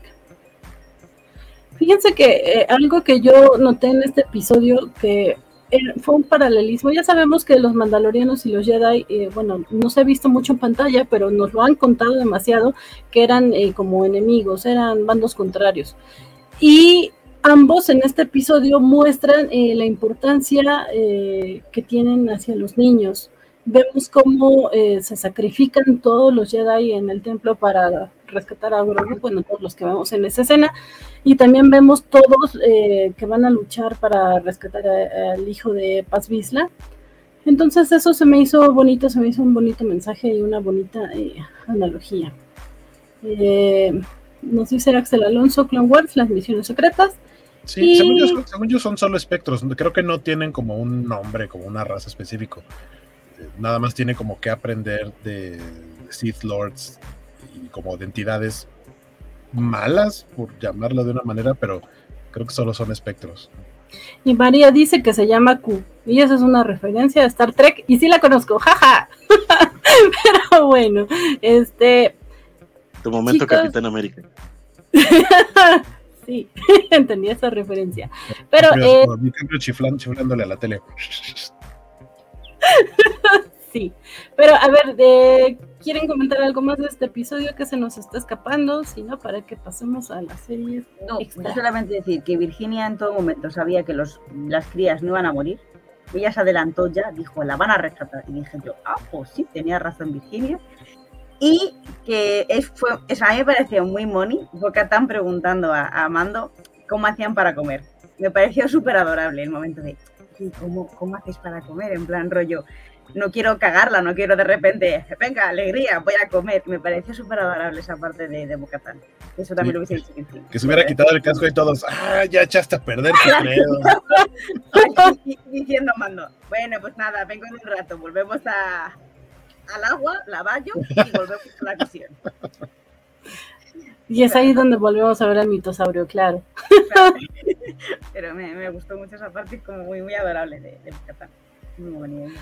Ah, bueno, también que por cierto, Paz Visla estuvo apenas el fin de semana en La Mole, el actor que lo interpreta. Sí, sí, sí. Bueno, eh, ah, sí. Otra cosa que vi por allá y que creo que es casi de. En general, la gente opina esto, es que la gran mayoría cree que la armera no creyó en Bocatán. O sea, el cierre del episodio es Bocatán sincerándose y la armera dándole el avión. Mi teoría es que la armera eh, solamente es como muy ecuánime y ya eh, no lo toma con sorpresa, como no tomó eh, por sorpresa que, que Mando si trajera agua, el agua de allá de Mandalor. Mi teoría es que en el siguiente episodio vamos a ver a la armera o a Bocatán ahí organizándose para ir a, a, a ver al mitosaurio o algo así. ¿Ustedes creen que le dio el avión? ¿Creen que realmente no le creyó? Yo creo que al principio le dio el avión, pero la última frase le está dando el beneficio de la duda. Hmm. Porque le dice como de, ah, entonces si eso es cierto, es porque se vienen cosas chidas. Sí, también sí. Ok. Pues a menos de que tengan algo más que comentar, vamos a cambiar de series. Hablen ahora o cañen para siempre. Eh, nada, esperamos ya el próximo episodio con ansias. Ok, cambiamos y tenemos una pregunta, Viscoant. Viscoant. Eh, tiene que ver con Viscochant, claro. Yo soy muy mala para estas cosas. Tiene que ver con Mandalorian, supongo, ¿verdad? Sí, sí, es la pregunta que os ha hecho Virginia también. Entonces, no tengo dudas. Entonces vamos a poner la cortinilla no solo porque el líder supremo trabaja extra, sino porque veremos la cara de nuestra querida Viscochana, a quien extrañamos un montón.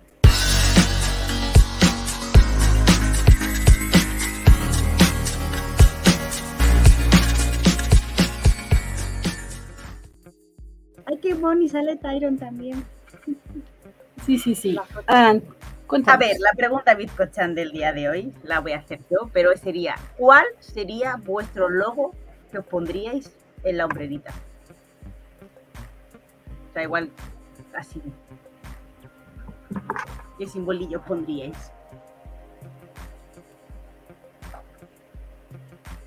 Yo creo que sí estoy bien este, traumada con los eh, mandalorianos, así que seguro sí pondré un mitosaurio.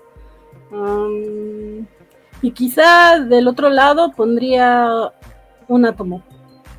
Un átomo. Sí. Me gusta. Ok. Porque científica. oh, mira, qué bonito. la- las, los símbolos de, de Azuka. Yo, yo pondría ese, el símbolo de Ahsoka. O de Fulcrum, que mucho tiempo se utilizó como el símbolo de Fulcrum en, en Rebels. Qué bonito, sí. Muy bien. Ah, Francisco, Yo probablemente de un lado tendría la delta de Star Trek. Rules, Y del otro lado podría tener el Triskel BDSM. Yo pensaba que Francisco iba a decir que tendría el búho, porque como se ha puesto Boca tan grande y espinosa, está casado con ella, pues el búho también. No, ella, Oye. ella, ella tendría que adoptar mi. mi, mi, Ah, este, bueno, ok. Cada uno. Boca tan Espinosa, wow, no había visto eso. no, pues sí. ¿Tú, Ann? Eh, yo voy a hacer un bizcochán. Yo no respondo a esto. Sí, sí, estás totalmente en papel, ¿eh? Eh, no, pero yo qué sé, yo me pondría seguramente mm, eh, un símbolo de nacidas de la bruma, el Latium. Y, y probablemente me pondría en plan sí algo algo que fuese un bizcochito por Virginia un bizcochito ahí o sea bizcochán bizcochito ¡Ay, qué bonito! Ah, ¿Y, y supones que se pondría bizcochano? un meloncito ¡Ah! por favor, por favor. el clan melón. Y en, la, y en la otra se pondría Pedro, te quiero. Ah, claro, claro que sí. Nos dice por acá eh, Sam que, bueno, María, que el mío sería un perrito llamado Portos. Qué bonito. Eh, Félix nos dice el invisible, invencible símbolo de los maravillosos tacos al pastor. Wow. Eh, y en el otro la S de la casa de él. Muy bien, Félix. Esos ya tengo muchos. Sí, sí, sí. Bueno, pues como saben, eh, cambiamos formato de Covacharla y ahora vamos a hablar también de las otras series que están poniendo buenas en este momento, eh, que se están transmitiendo actualmente o que estamos viendo. Así que vamos con la cortinilla.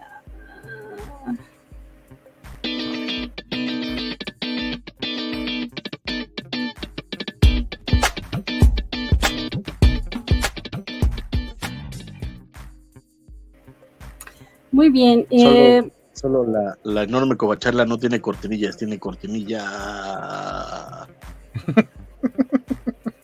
cortinilla. Mira, él se está burlando de ti, Van. Sí, perdón. Ya Pero lo sé. buena onda, pero bueno. Sí, no, no me, ha- me ha traído de barco todo el fin de semana y sigue, ¿eh? desde ayer y todo. Sí, sí. Pero eh, yo sugerí que, eh, bueno, no sugerí, anuncié que íbamos a hablar de Ted Lasso, Lote Malote, Picard y creo que ya. Pero no sé, ustedes pueden hablar, comentar de las series que estén viendo, de las series que quieran, de, de cuál quieren, por cuál quieren empezar. Pues ligando Star Wars, yo sí digo que eh, The Bad Batch. Esta temporada tuvo, por lo menos la primera mitad, varios episodios que sí eran como de ah, relleno tras relleno. Me desesperó mucho que hicieran eso porque aparte son un chorro de episodios, la pudieron haber condensado en algo mucho más sustancioso. En el momento en el que le renunciaron a Sid y le dijeron, ya no vamos a hacer más de tus misiones, yo dije, a fuerza, sí, ya, ya va a empezar lo bueno. Y tal cual, eh, este último episodio estuvo muy bueno. Eh, creo que Crosshair sí es uno de los personajes con más, eh, tanto desarrollo de personaje como carnita y personalidad, porque él a pesar de, después de haber sabido la existencia, de, conocido la existencia del, del chip inhibidor y que si por eso estaban actuando mal por la Orden 66 y demás, a pesar de ello, dijo, no, es que yo sigo siendo un soldado y a mí mis órdenes son estas y, y yo sé que ustedes ya les quitaron el chip y me vale gorro, o sea, no, no, no, eh, mis opiniones y mis ideas no coinciden con las de ustedes, se vuelve el rival de la Fuerza Clon 99. Y en este último episodio, básicamente, eh, ya, ya habíamos estado observando cómo eh, empieza a ver cómo están tratando a los demás clones en esta transición de que ahora quieren el, proyecto de, tener Stormtroopers y desechar a los clones, porque eso están haciendo con ellos, desecharlos. Y por una parte sería como un, ah, bueno, pues los están jubilando. No, los están jubilando porque los clones fueron creados para ser soldados y no tienen idea de qué van a hacer después. Tienen un desarrollo en tiempo muy breve, prácticamente son niños. Y, y ahora le toca ver justo esta como traición por parte del, del imperio y de qué es lo que tratan de hacer. Y ya está poniendo en balanza eh, pasarse de nuevo, o sea, volver a cambiar de bando y de cierta manera ayudar a los que alguna vez fueron sus amigos. Y del otro lado están eh, el lote malo que tiene que tomar la decisión de si van a creerle o no y qué van a hacer al respecto, porque si deciden creerle y de aparte perdonarlo y tratar de incluso salvarlo, pues va a estar muy rudo el asunto por cómo se está poniendo todo el lado del imperio. Fantástico lo que está haciendo con el cierre de Bad Batch. La próxima semana es episodio doble y ya es el final de temporada. Eh, entonces, pues va a acabar bastante chido. Igual seguimos con temas de, clonación, porque ahí, así como en Mandalorian, el punto importante al respecto es Grogu, aquí es Omega, eh, que sabemos que es la única clon que fue, aparte de Boba Fett, eh, que fue criada diferente y que la dejaron crecer libremente y no de manera acelerada como el resto de los, de los soldados clones. Eh, y ya, Bad Batch, miren, fantástico. yo coincido. Sí, a mí la neta, a mí, quizá lo único que, difiero con, con mi querido Waco es que a mí la neta es que me ha gustado toda la temporada. Yo Tal vez habrá alguno que no me, no me, no me haya llegado a convencer del todo, pero a mí no me parece que hayan tenido episodios de relleno. Creo que cada uno te está diciendo algo acerca de los personajes o de su situación o de, o de las decisiones que van a terminar tomando después. Y cada uno te va sembrando semillas que se van pagando después. Eh, y eso a mí la neta es que me, me está gustando muchísimo. Creo que eh, lo mencioné incluso la semana pasada hablando del episodio anterior de, de, Mandalorian y de, lo que está pasando con The Bad Batch. A mí me parece que de pronto dentro de las filas de Lucasfilm, eh, Andor como que les metió un cohete en el trasero a todos los creadores. Están tratando de, le están, le están subiendo las carnes macizo a las dos series que están.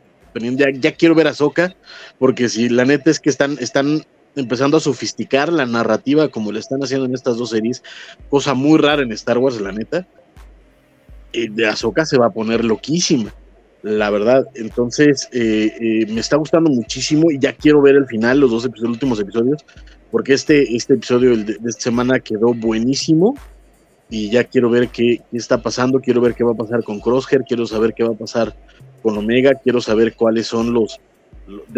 me, me, huele que va a haber, vamos a tener un clon menos en algún momento determinado antes de que lleguemos a la siguiente temporada. Este, no sé, pero la neta es que va muy bien la serie, va no desmerece nada Mandalorian, la neta es que a nivel eh, calidad de guion han estado bien parejitos y eso me, gusta mucho. Eh, sobre todo porque de nuevo, para hacer una animación cualquiera diría que no, es más chiquito, no, la neta es que están haciendo cosas bien interesantes en esta serie y, deberían de verla, la neta es que está muy, muy bien llevada y, yo estoy encantado con el otro malo. Sí, ya nada más para cerrar porque Ann no la ha visto y pues qué aburrido hablar de algo que no has visto. Cuando la, eh, vea, me acordaré de estas cosas, Cami, y diré, ah, ah,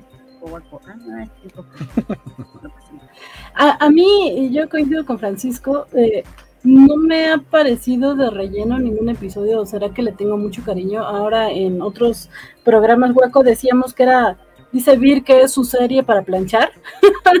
no sé si ya habías oído eso, pero es... Eh, sí, sí, sí, Entonces... Eh, elaboramos, de hecho, al respecto. Ok. Eh, sí, me, gusta mucho la serie. Me preocupa un poco, bueno, que yo sé que es una preocupación vacía porque finalmente lo harán. siento que hay muchos cabos sueltos todavía y es, ah, vamos a terminar con la batalla hasta arriba y me van a dejar con ansias de que quiero ver más y es hasta la siguiente temporada seguramente. Pero es que eh, ya tenemos que... ay, ¿cómo se llama esta señora a la que le hacen trabajitos? Ella, eh, pues ya sabemos que no va a estar contenta y de hecho la pirata les dijo, ah, pues no está bueno que la tengan de enemiga. Ella no ha salido para nada. Y, en, en Mandaloriano nos dijeron nunca confíes en un pirata. Exacto. Eh, también eh, ya vimos que Echo regresó, al menos los fue a visitar, y Echo sí está bien metido ya en la lucha contra el imperio. Eh, esto de Crosshair y la clonación, que por ahí dicen que, que, ustedes están mencionando que creen que alguien se va a morir. La verdad es que yo pensé que se iban a morir todos. y de hecho, en mi cabeza no entra, o no entraba hasta hace unos minutos, eh, Omega en el futuro. y hasta hace unos minutos porque Jorge Arturo nos dice, ¿y si Omega es la armera? no, la, armera ya era adulta cuando Omega todavía es niña. El caso es que yo no sé qué pasó con Omega, no, no la imagino en Star Wars. Creo que es un personaje bien importante, como dice Francisco, en este caso de, de, pues es la otra clon aparte de Boba Fett y a Boba Fett sí lo vimos eh, trascender y Omega no sabemos todavía nada de qué es lo que se supone que pasó con ella. Entonces, la nueva Ahsoka. Ahsoka no existe en las películas. Exacto. Sí, pero no sé, digo, si vimos a Boba, me sonaba que Omega era como más factible que también podría haber salido. Y digo, si no, es porque sí se murió. no sé. En una de esas, dicen. Sí. Yo, estoy contigo en que se van a morir todos. Eso, o sea, desde, desde el primer episodio, todos tienen Dead Man Walking colgado en algún lugar, pero se van a llevar de uno por temporada. Entonces, los vamos a ir viendo cómo van a ir cayendo cada uno. Porque, pues sí, es, es una tragedia. Están peleando una guerra imposible. No hay, no hay manera que, puedan eh, sobrevivir. Sin embargo, creo que sí van a ir sembrando cosas para, para, para la rebelión o para, o para cosas que vamos, que vamos a ver después o que hemos visto después incluso. Y eso es parte de, nuevo de, de estos parches que está haciendo Filoni. Pero que creo que ese viaje para verlos a cada uno de ellos, pues valer madre, va a ser lo más interesante. Porque creo que como lo están narrando, sí pinta ser una gran, gran, gran tragedia, pero de esas de, que saben rico, que, que sí te, las chutas y dices, qué buena historia me contaron. Ah, sí, pero no. las tragedias, no, no, no, no. Eh, te iba a parafrasear, pero mejor no. Pregunta María que si Omega es la hermana de Boba. Pues igual que todos los clones. O sea, lo, que coincide en Omega y Boba es que no les dieron este procedimiento de crecimiento acelerado. Omega también es un clon, María, es el único clon femenino y todos eh, vienen de Jango Fett, que entonces sí, es, la misma genética. Eso, quiere decir que en live action, si apareciera como en Mandalorian, tendría que interpretarla Temuera Morrison. Que se tendría que poner una peluca. Pero con peluca rubia, así. Mm. Que, por cierto, eh, un dato curioso que leí por ahí, yo no lo capté, evidentemente, es que justo en este escape de Grogu, todos los clones que salen tienen eh, la voz de Temora Morrison. sí. Sí, sí, Así que el hombre sigue bien contratado por Lucasfilm, así que seguro veremos a Rex próximamente, espero. Y en eh, las animaciones es de Bradley, Bradley Baker.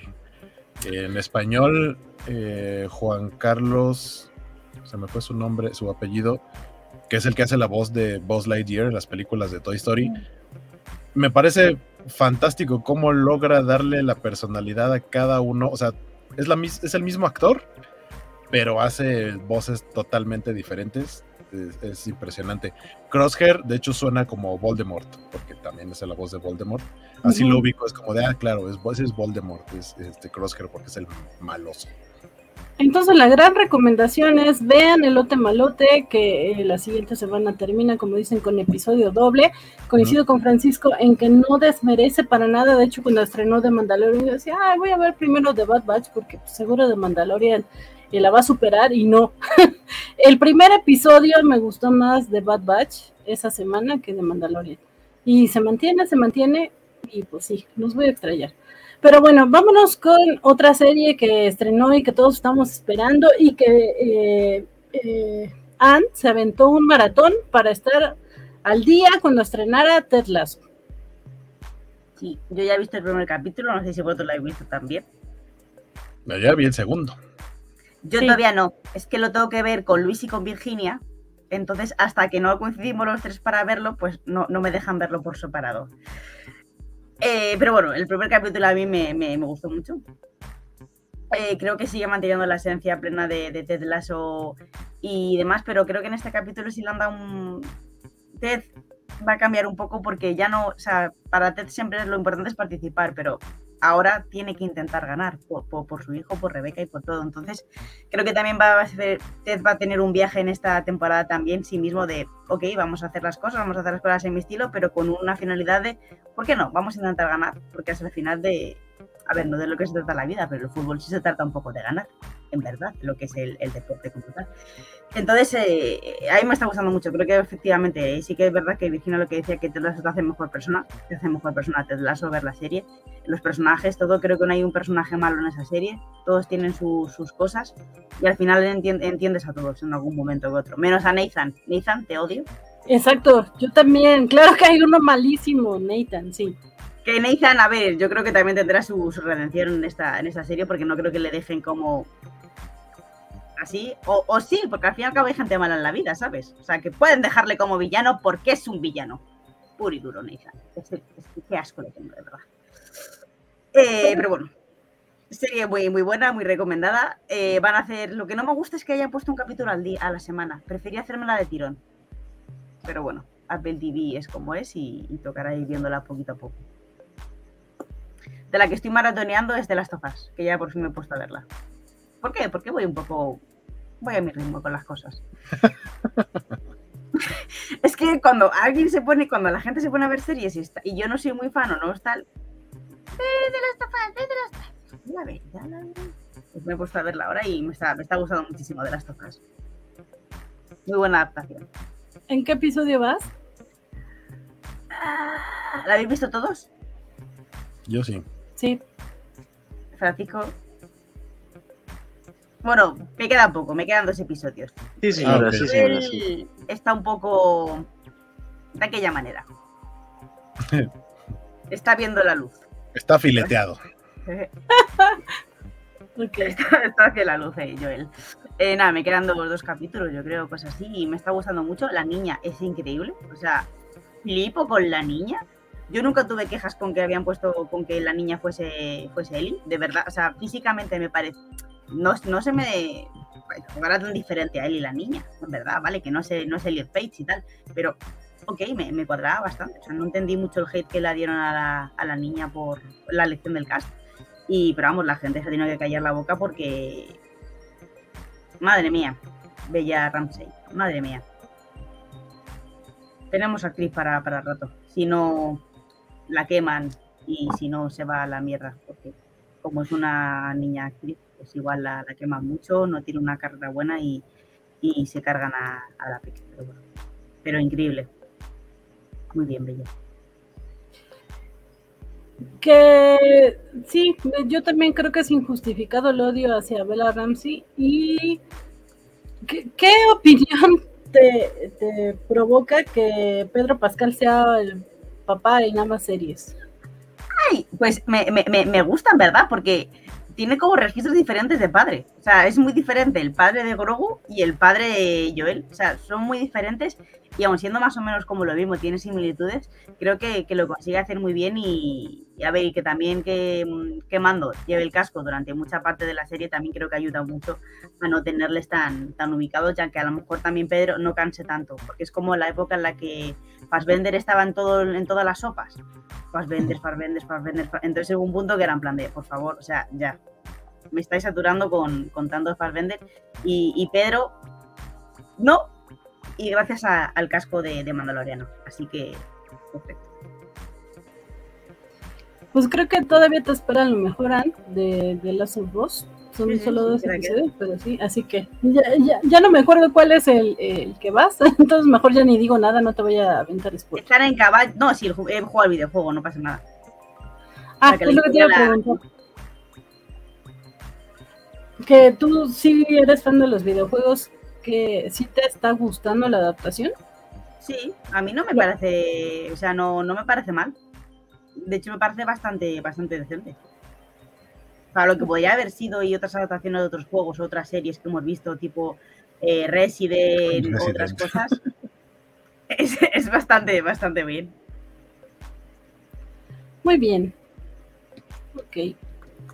Eh, ¿Alguien más que quiera hablar de The Last of Us? O, o No. si no, supongo que de Ted Lasso, Hueco y Francisco sí tienen que opinar, supongo. Sí, obviamente no voy a hablar del segundo episodio más que decir que está fantástico. Me encantó el segundo episodio. O sea, el, el primero es muy bonito, pero sí se siente como un inicio de temporada, ¿no? Como volver a engancharlos, también los personajes, o sea, uno como espectador, pero también los personajes. Pero el segundo sí dijo, bueno, ¿ya te acordaste cómo en qué íbamos? Órale, ahí va toda la carne al asador. Fantástico el segundo episodio.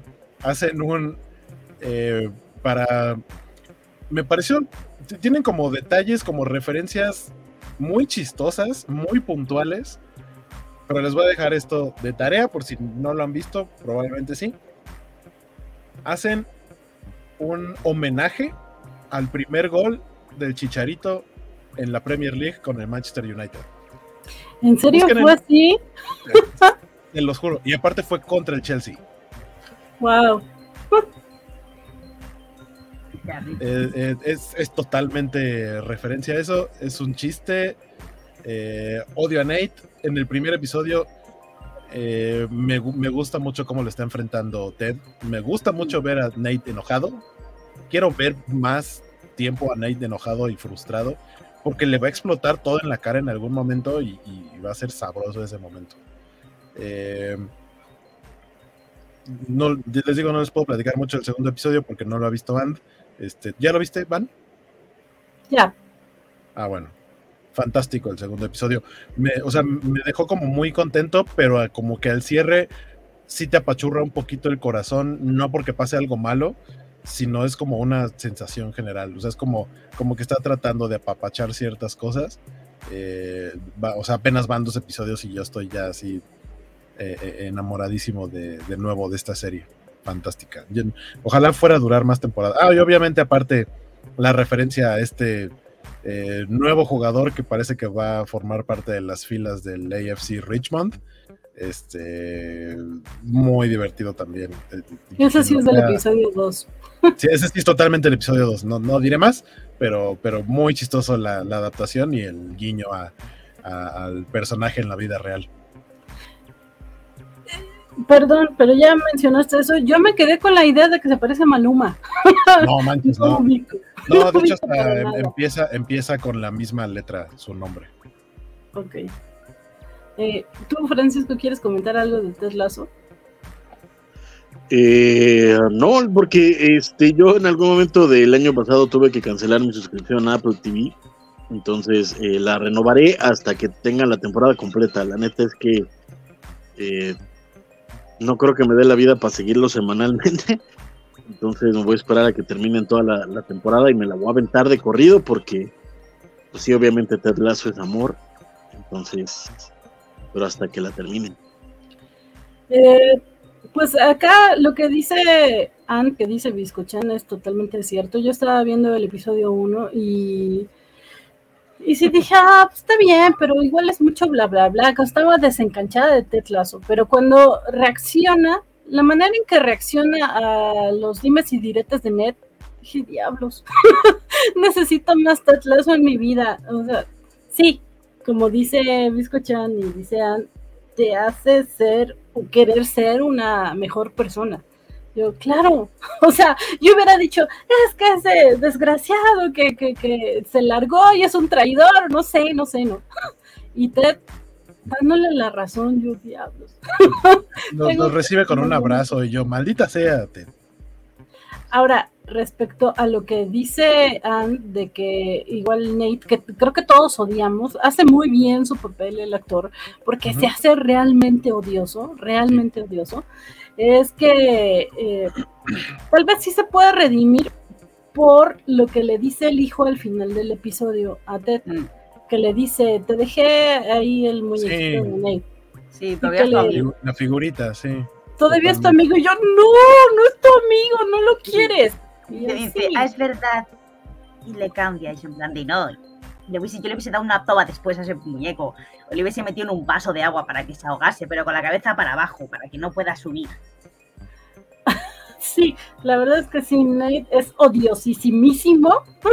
y, Mira, ¿eh? y, y eso de que Ned de repente sí diga, ay, sí, tal vez mi amigo, yo soy. Me, me atrevería a dar un, un, un vaticinio si quieren meterle a las apuestas. Lo que yo creo que va a suceder es que al final, porque sabemos que esta es la última temporada, Ted va a dejar el equipo y el nuevo coach va a ser Nate. ¡Ah! ¡No! Ay, no, ¡No! no. No quiero ese final. Suena muy plausible, pero yo tampoco lo quiero. Yo sé, yo tampoco lo quiero, pero lo van a desarrollar tan bonito que van a decir, lo hicieron bien. No. Bueno, No. Que ya eh, como para agarrar un poco de empatía, que ay, no sé de dónde, sí ya nos hablaron que, que la vida de Nate es basura, o sea que su Sí. papá lo trata peor que nada, ¿no? Entonces igual y de ahí se agarren para, ay, mira, pobrecito, quiérelo. Pero no, Tampoco me vale como excusa. Ahora, yo pensaba que después del final de la temporada pasada que una, uno de los puntos importantes para desarrollar en esta era como la especie de ruptura que se iba a dar entre Kaylee y, y mi, Roy. y mi novio Roy Kent. Pero pues no, ya empezamos con que ya, ya no andan. Y es así de, ¿en serio? ¿Y Van, a- ahora van a qué? volver, pero van a volver. Hay, hay guiños en el segundo episodio de qué podría pasar con esa relación. Pero si es que me encanta la parte en la que Phoebe dice, pero a ver, me parece una estupidez, la niña pequeña dice, es que me parece una estupidez, es que porque no tenéis tiempo, ah, que no tenéis tiempo. Van a volver, Roy. Yo, yo, Sí. yo vamos, yo tengo cero dudas con eso. Ahora, yo siempre he dicho que, que me encanta Roy Kent y no lo oculto, pero debo de admitir que eh, también Jamie me cae muy bien, también es mi novio y es así de, híjole, qué bueno que no soy Kaylee. Ay, sí, claro, porque qué difícil elección, sobre todo cuando eh, eh, Jamie ya se redimió, ya se portó bien. Y en este segundo episodio sí es así, híjole, qué, qué, qué lindo. Sí, a mí también se me, se me apachurró un poquito el corazón por Jamie. Sí, sí, sí. De toda- todas las acciones de Jamie sí fue, ay, me sorprendió. También él es buena persona. es así, de, bueno, Jamie me mola mucho. Pero bueno, Jamie me eh, gusta lo del cambio de, de pelo de Jamie, o sea, súper de jugador de, de- de- de fútbol. Cada, cada temporada un pelo diferente. Y, Madre mía, este pelo le queda, por favor, que le dure poco este pelo, que, que gaste su, su bono y que Isaac le, le- le corte el pelo a, a Jamie porque está feísimo el pobrecito mío con ese. Está basado en Jack Grealish. ¿En quién? Jack Grealish es un jugador inglés. Ah, pues es que yo estaba pensada que estaba, yo en mi cabeza era Sergio Ramos.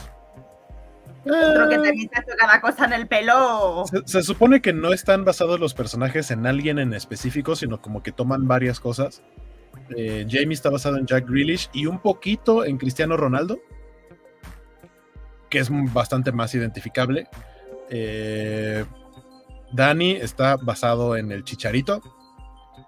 Eh, Roy Kent está basado en Roy King. Ahí sí, sí, creo que fueron muy obvios con el nombre. Y la próxima semana platicamos del nuevo personaje del segundo episodio. Sí, a ver si puedo ver ya a los tres. Por favor, porque yo, yo, no, yo no la capté para nada. Y dije, oh, pues. Pero sí dije, ajá, este personaje sí le va a dar bastante juego a la serie.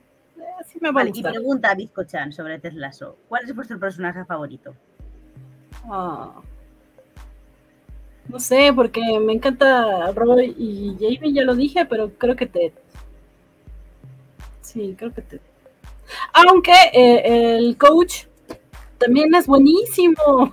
o sea, Coach Beard tiene, tiene muy buenas intervenciones. es Siempre un moped, ese personaje es un moped. Sus reacciones- sus reacciones son de moped, ajá. Sí, me Me encanta. encanta, eso me encantó. Así de, ya me voy, de pronto pasa algo y regresa y Eso, cuando regresa, pero bueno. Eh, por acá, eh, cuando preguntabas, Guaco, de, hablabas de el, el que da la voz a los clones. Ah, sí, José Luis Orozco, muchas gracias, la mofeta, por darnos Gracias, el, la mujer. el dato. Sí. Sí. Eh, y bueno, eh, vamos a, eh, bueno, yo quiero hablar de Star Trek porque yo no estoy en Kobayashi Maru, aunque ellos me han invitado muchas veces, pero es que no, los horarios no me quedan muy bien. Pero el caso es que ya les he dicho a los trekkies de acá de la Covacha y a la gente en general que Picard sí la he visto, sí la he seguido, pese a que es como que el patito feo de Star Trek, no sé, siento que no la quieren mucho, pero a mí sí me está llamando mucho la atención, me gusta y eh, les comentaba, le comentaba a Francisco el fin de semana y ahora en el programa en el chat les dije que me gustó mucho el episodio pasado, el episodio 4, porque eh, es como eh, el cuento que nos cuentan allá en, en, el Instituto de Ciencias Nucleares de la UNAM, que nuestro antiguo director de, del instituto tiene una investigación referente con viajar más allá de la velocidad de la luz y se inspiró precisamente en un episodio de Star Trek, en la manera en que eh, el Enterprise se, desplaza por el universo, eh, lo hizo a él inspirarse para llevar a cabo una teoría eh, totalmente válida, que como bien les contaba María el lunes, el único pero que tiene, porque todas las matemáticas son precisas y sí podría pasar, pero el único pero que tiene es que se necesita energía negativa y como ustedes se pueden imaginar, eh, no existe tal cosa como la energía negativa. Entonces, bueno, está ahí como esa curiosidad de es posible, pero pues encuéntrate la energía negativa y lo que sea. Y resulta que en esta temporada de Star Trek, Picard eh, tienen un episodio, el episodio 4, en donde una nebulosa eh, tiene como labor de parto y eh, en esas contracciones empieza a arrojar bastante energía y cada que arroja energía eh, pues se ve como en la nave pues como que llega el, bajón y el subidón de energía y resulta que ellos están varados en cierto lugar del universo no, no funcionan sus motores e idean algo para utilizar esa energía que la nebulosa está expulsando. Entonces eh, por supuesto es una cosa todavía de ciencia ficción, es como muy viajada, pero el caso es que me gustó mucho la manera en que le dan esa interpretación y como que continúan con esta idea fantástica, pero a la vez eh, científica. Acá los científicos decimos que siempre debemos de tener la mente abierta. Eh, entonces, digo, no me imagino que se pueda hacer como tal como ocurre en el programa, pero no sé, a lo mejor más adelante tendremos otro Miguel Alcubierre que desarrolla otra teoría inspirándose en el episodio 4 de Star Trek Picard. Entonces, eso se me hizo muy bonito, yo tenía muchas ganas de comentarlo. Y aparte de que, eh, por ejemplo, acá en Star Wars, me gusta mucho de repente que sacan estos tipos de animales como eh, raros, que, bueno, es el de, el de mando de esta semana es como un pterodáctilo, pero pues igual, prefiero que sean animales raros a que sea el cocodrilo tortuga de, del episodio 1. Entonces, de no, chavo, te falta imaginación. Y eh, me gustaría que jugaran más con ese tipo de especies, porque digo, ¿por qué los humanos somos tan humanoides, tan humanocentristas, que queremos como que todo hacerlo eh, pues a nuestra imagen y semejanza. Acá en Star Trek manejan un, una especie eh, galáctica, como que es una especie de, medusa, pero de como de energía, todo bien bonito. Entonces, tiene esas cosas, eh, tiene algunas cuestiones de reflexión personal y demás que tiene que ver con la historia de Picard y demás, que no me está gustando tanto, pero digo, entre las cosas de fantasía, ciencia ficción, está muy bonita. Yo la recomiendo. Entonces, si de repente no le han entrado tanto a Star Trek, no sé, tal vez Francisco no, no, la recomendaría como para entrarle por ahí, pero yo la entré y a mí me gustó. Antropocentrismo. Antropocentrismo.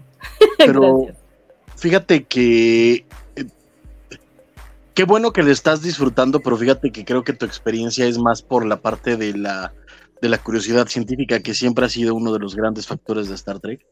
el día que veas Next Generation te va a volar la cabeza esa madre, es una cosa. O sea, en ese sentido se vuelve, se vuelve otro pedo. Pero sí, la neta es que ha ido funcionando bien. Justo antes de entrar al programa vi el episodio de esta semana, ya está disponible en Paramount Plus. Este, el episodio 6, ya vamos a más de la mitad de la temporada 3 de Picard. Y la neta es que sí, va, va, súper bien. Sean fans o no fans de, Next Generation, por supuesto que ser fan de Next Generation, o por lo menos haberla visto ayuda un putero. Porque pues básicamente son todos los personajes de Next Generation reencontrándose, entonces pues, se ayuda muchísimo. Es incluso en, el episodio de esta semana, ahí, ahí básicamente agarran footage del piloto de Next Generation. Pues porque sí, ¿no? Pero está muy bien, y me gusta mucho esto que mencionas porque es una de las cosas bien interesantes de Star Trek. O sea, si de pronto tienes lo bonito es que tiene un poco para todos. Si te gusta el, drama personal, tiene por dónde. Si te gusta la aventura, tiene por dónde. Si te gusta eh, eh, la investigación científica, la curiosidad, la expansión del universo, tiene por dónde. Entonces, pues sí, igual, este, vean eh, Star Trek. Ricardo, el que sea, la neta es que este, vale muchísimo la pena entrarle a la, a la, franquicia. Y este, y pues escuchen Kobayashi Maru porque pues creo que nada más nos escuchamos nosotros. Entonces, sería buena onda que nos escuchara el plan. Muy bien, pues muchas gracias. Eh, nos dice María, esta tercera temporada es muy buena. Eh, y lo dice, ¿viste el artefacto del proyecto Génesis Francisco? Sí, la, la, la, cantidad de referencias que, que, sacaron en este, en este episodio es está loquísimo. Nos vamos a llevar un rato en, en, porque sí está pues está el Genesis, tienen el cuerpo de, Kirk, resulta que tenían el cuerpo, perdón los spoilers, pero tenían el cuerpo de Kirk, tenían, este, tienen ahí un, un, tribu modificado genéticamente, en fin, o sea, es, es una locura de, referencias en esto. Ok, entonces parece que se sigue poniendo buena la serie, así que pues igual y si les llama la atención, chequenla. Así que si ya no tienen ninguna serie más de la cual hablar, eh, a mí me gustaría, sí, este, nada más recomendar eh, rápidamente, ya que se acabó de The Last of Us, pareciera que no hay nada que ver en los domingos en, en HBO Max, pero eh, justo en la semana que terminó, estrenaron la segunda temporada de Perry Mason. recomiendo muchísimo que la vean, es una serie onda policíaca.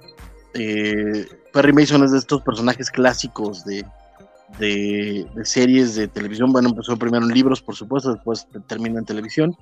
Es un, eh, es un abogado y lo que trataron de hacer en, en HBO fue de hacer una serie como de sus primeros años de carrera. Ya hace un par de años salió la primera temporada.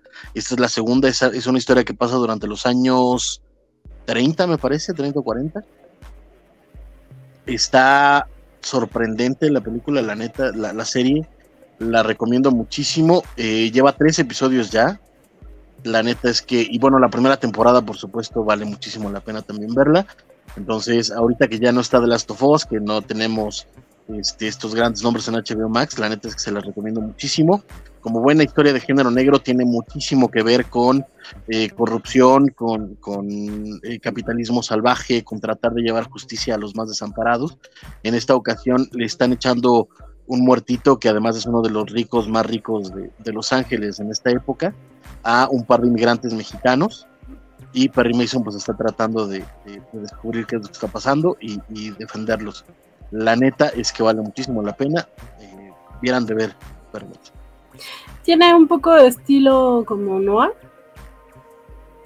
Sí, sí, pues es, toda la toda la onda de, de, aquellos años, la musiquita de jazz, eh, los trajes, etcétera, y por supuesto violencia, corrupción, eh, este, eh,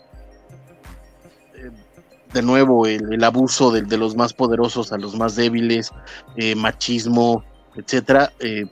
Está muy bien llevada la serie, la neta es que sí recomiendo mucho que la vean.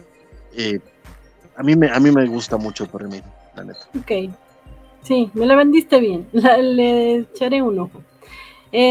Bueno, pues em, ahora sí, ya vamos cerrando porque ya nos extendimos bastante.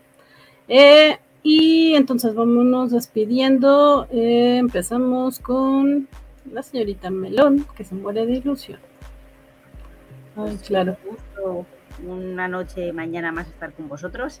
Eh, simplemente decir que yo creo que la armadura de Grogu, lo que le hizo la armera, le va a salvar de un disparo en algún momento de la siguiente Sí. temporada. Ahí, voy a decir, no, tengo una armadura, no lo sabías Mando, pero tengo una armadura que me hizo la, la armera.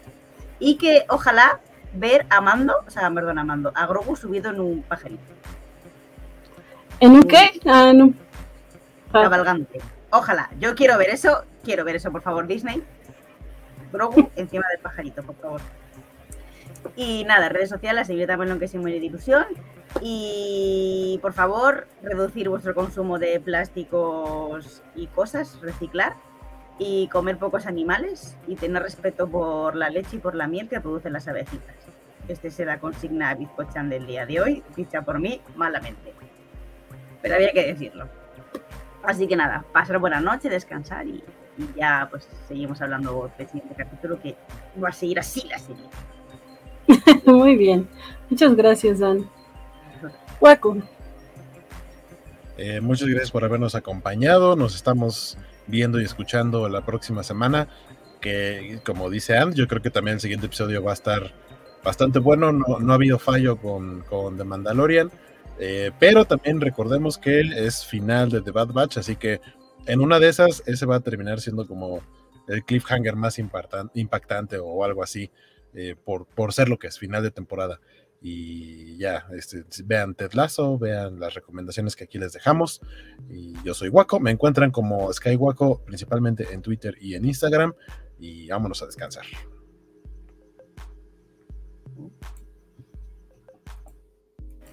Gracias, Guaco Francisco. Pues muchísimas gracias. Yo la neta estoy bien, bien, bien contento de estar eh, un programa más por acá y volver a compartir con mis queridos compañeros, eh, eh, la señorita Melón, mi queridísimo Guaco, mi queridísima Vani. Y extrañé muchísimo a mi queridísimo Chan Y claro que estaremos pendientes. A mí la neta es que ya quiero ver qué pasa con The Mandalorian, quiero ver cómo termina The Bad Batch, me urge ver cómo termina The Bad Batch. Quiero esperar a que empiece Ahsoka. Este, y pues bueno, hay todavía un montón de buena televisión que ver y de buen cine. Eh, vayan a ver Shazam 2, que la neta está bien divertida, no sé qué están haciendo que no la van a ver. Y pues ahí este, esta semana se estrenó, no me acuerdo cuál fue la que se estrenó esta semana, pero está chida. Y este, viene la de Dungeons and Dragons, que pues, mínimo pinta que va a tener unas, unas risitas coquetas por ahí. Está bien buena, Y, este, ¿Mandé? está bien buena. Ah, ¿ya la viste? Ya. Ay, condenado.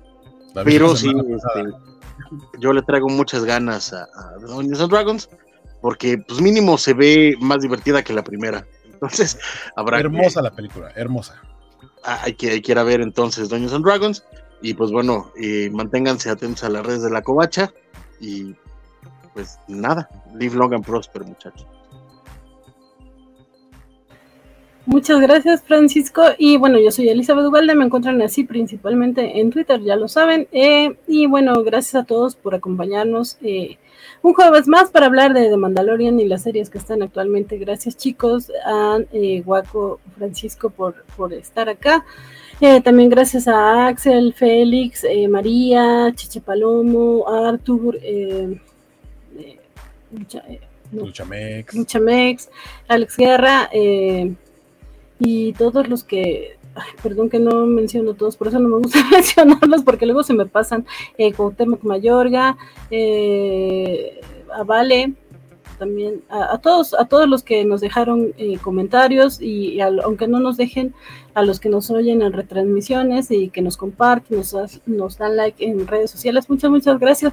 Recuerden que tenemos eh, tenemos programas casi toda la semana, así que eh, pues estén pendientes a las redes covachas para eh, cualquier cambio de horario, pero eh, si todo va bien, el siguiente lunes a las 8 de la noche tendremos las New Noticias Gamer. Eh, el martes a las 9 tendremos la, cobaya, la covacha anime. eh, miércoles tendremos a las 7 covacheando. Eh, jueves nos vemos de nueva cuenta por acá. Eh, les estaremos anunciando si mantenemos el horario o lo adelantamos una hora pero seguro vamos el jueves. Viernes a las 10, 10 algo así, las noticias comiqueras, que este viernes se van a poner muy buenas. hay mucho chisme interesante de la mole y todo lo que ocurrió alrededor. Así que eh, estén bien atentos, de verdad. no se las pueden perder. Dejémosle en antes de medianoche para no entrar en, en problemas. El sábado a las nueve y media los cómics de la semana y eh, el, siguiente lunes, o sea, no, no este sino el otro, eh, pues viene de nuevo Kobayashi Maru. Muchas, muchas gracias a todos. Ya vámonos, porque ya es bien tarde. Tengan bonito día en España, buena noche en México y adiós.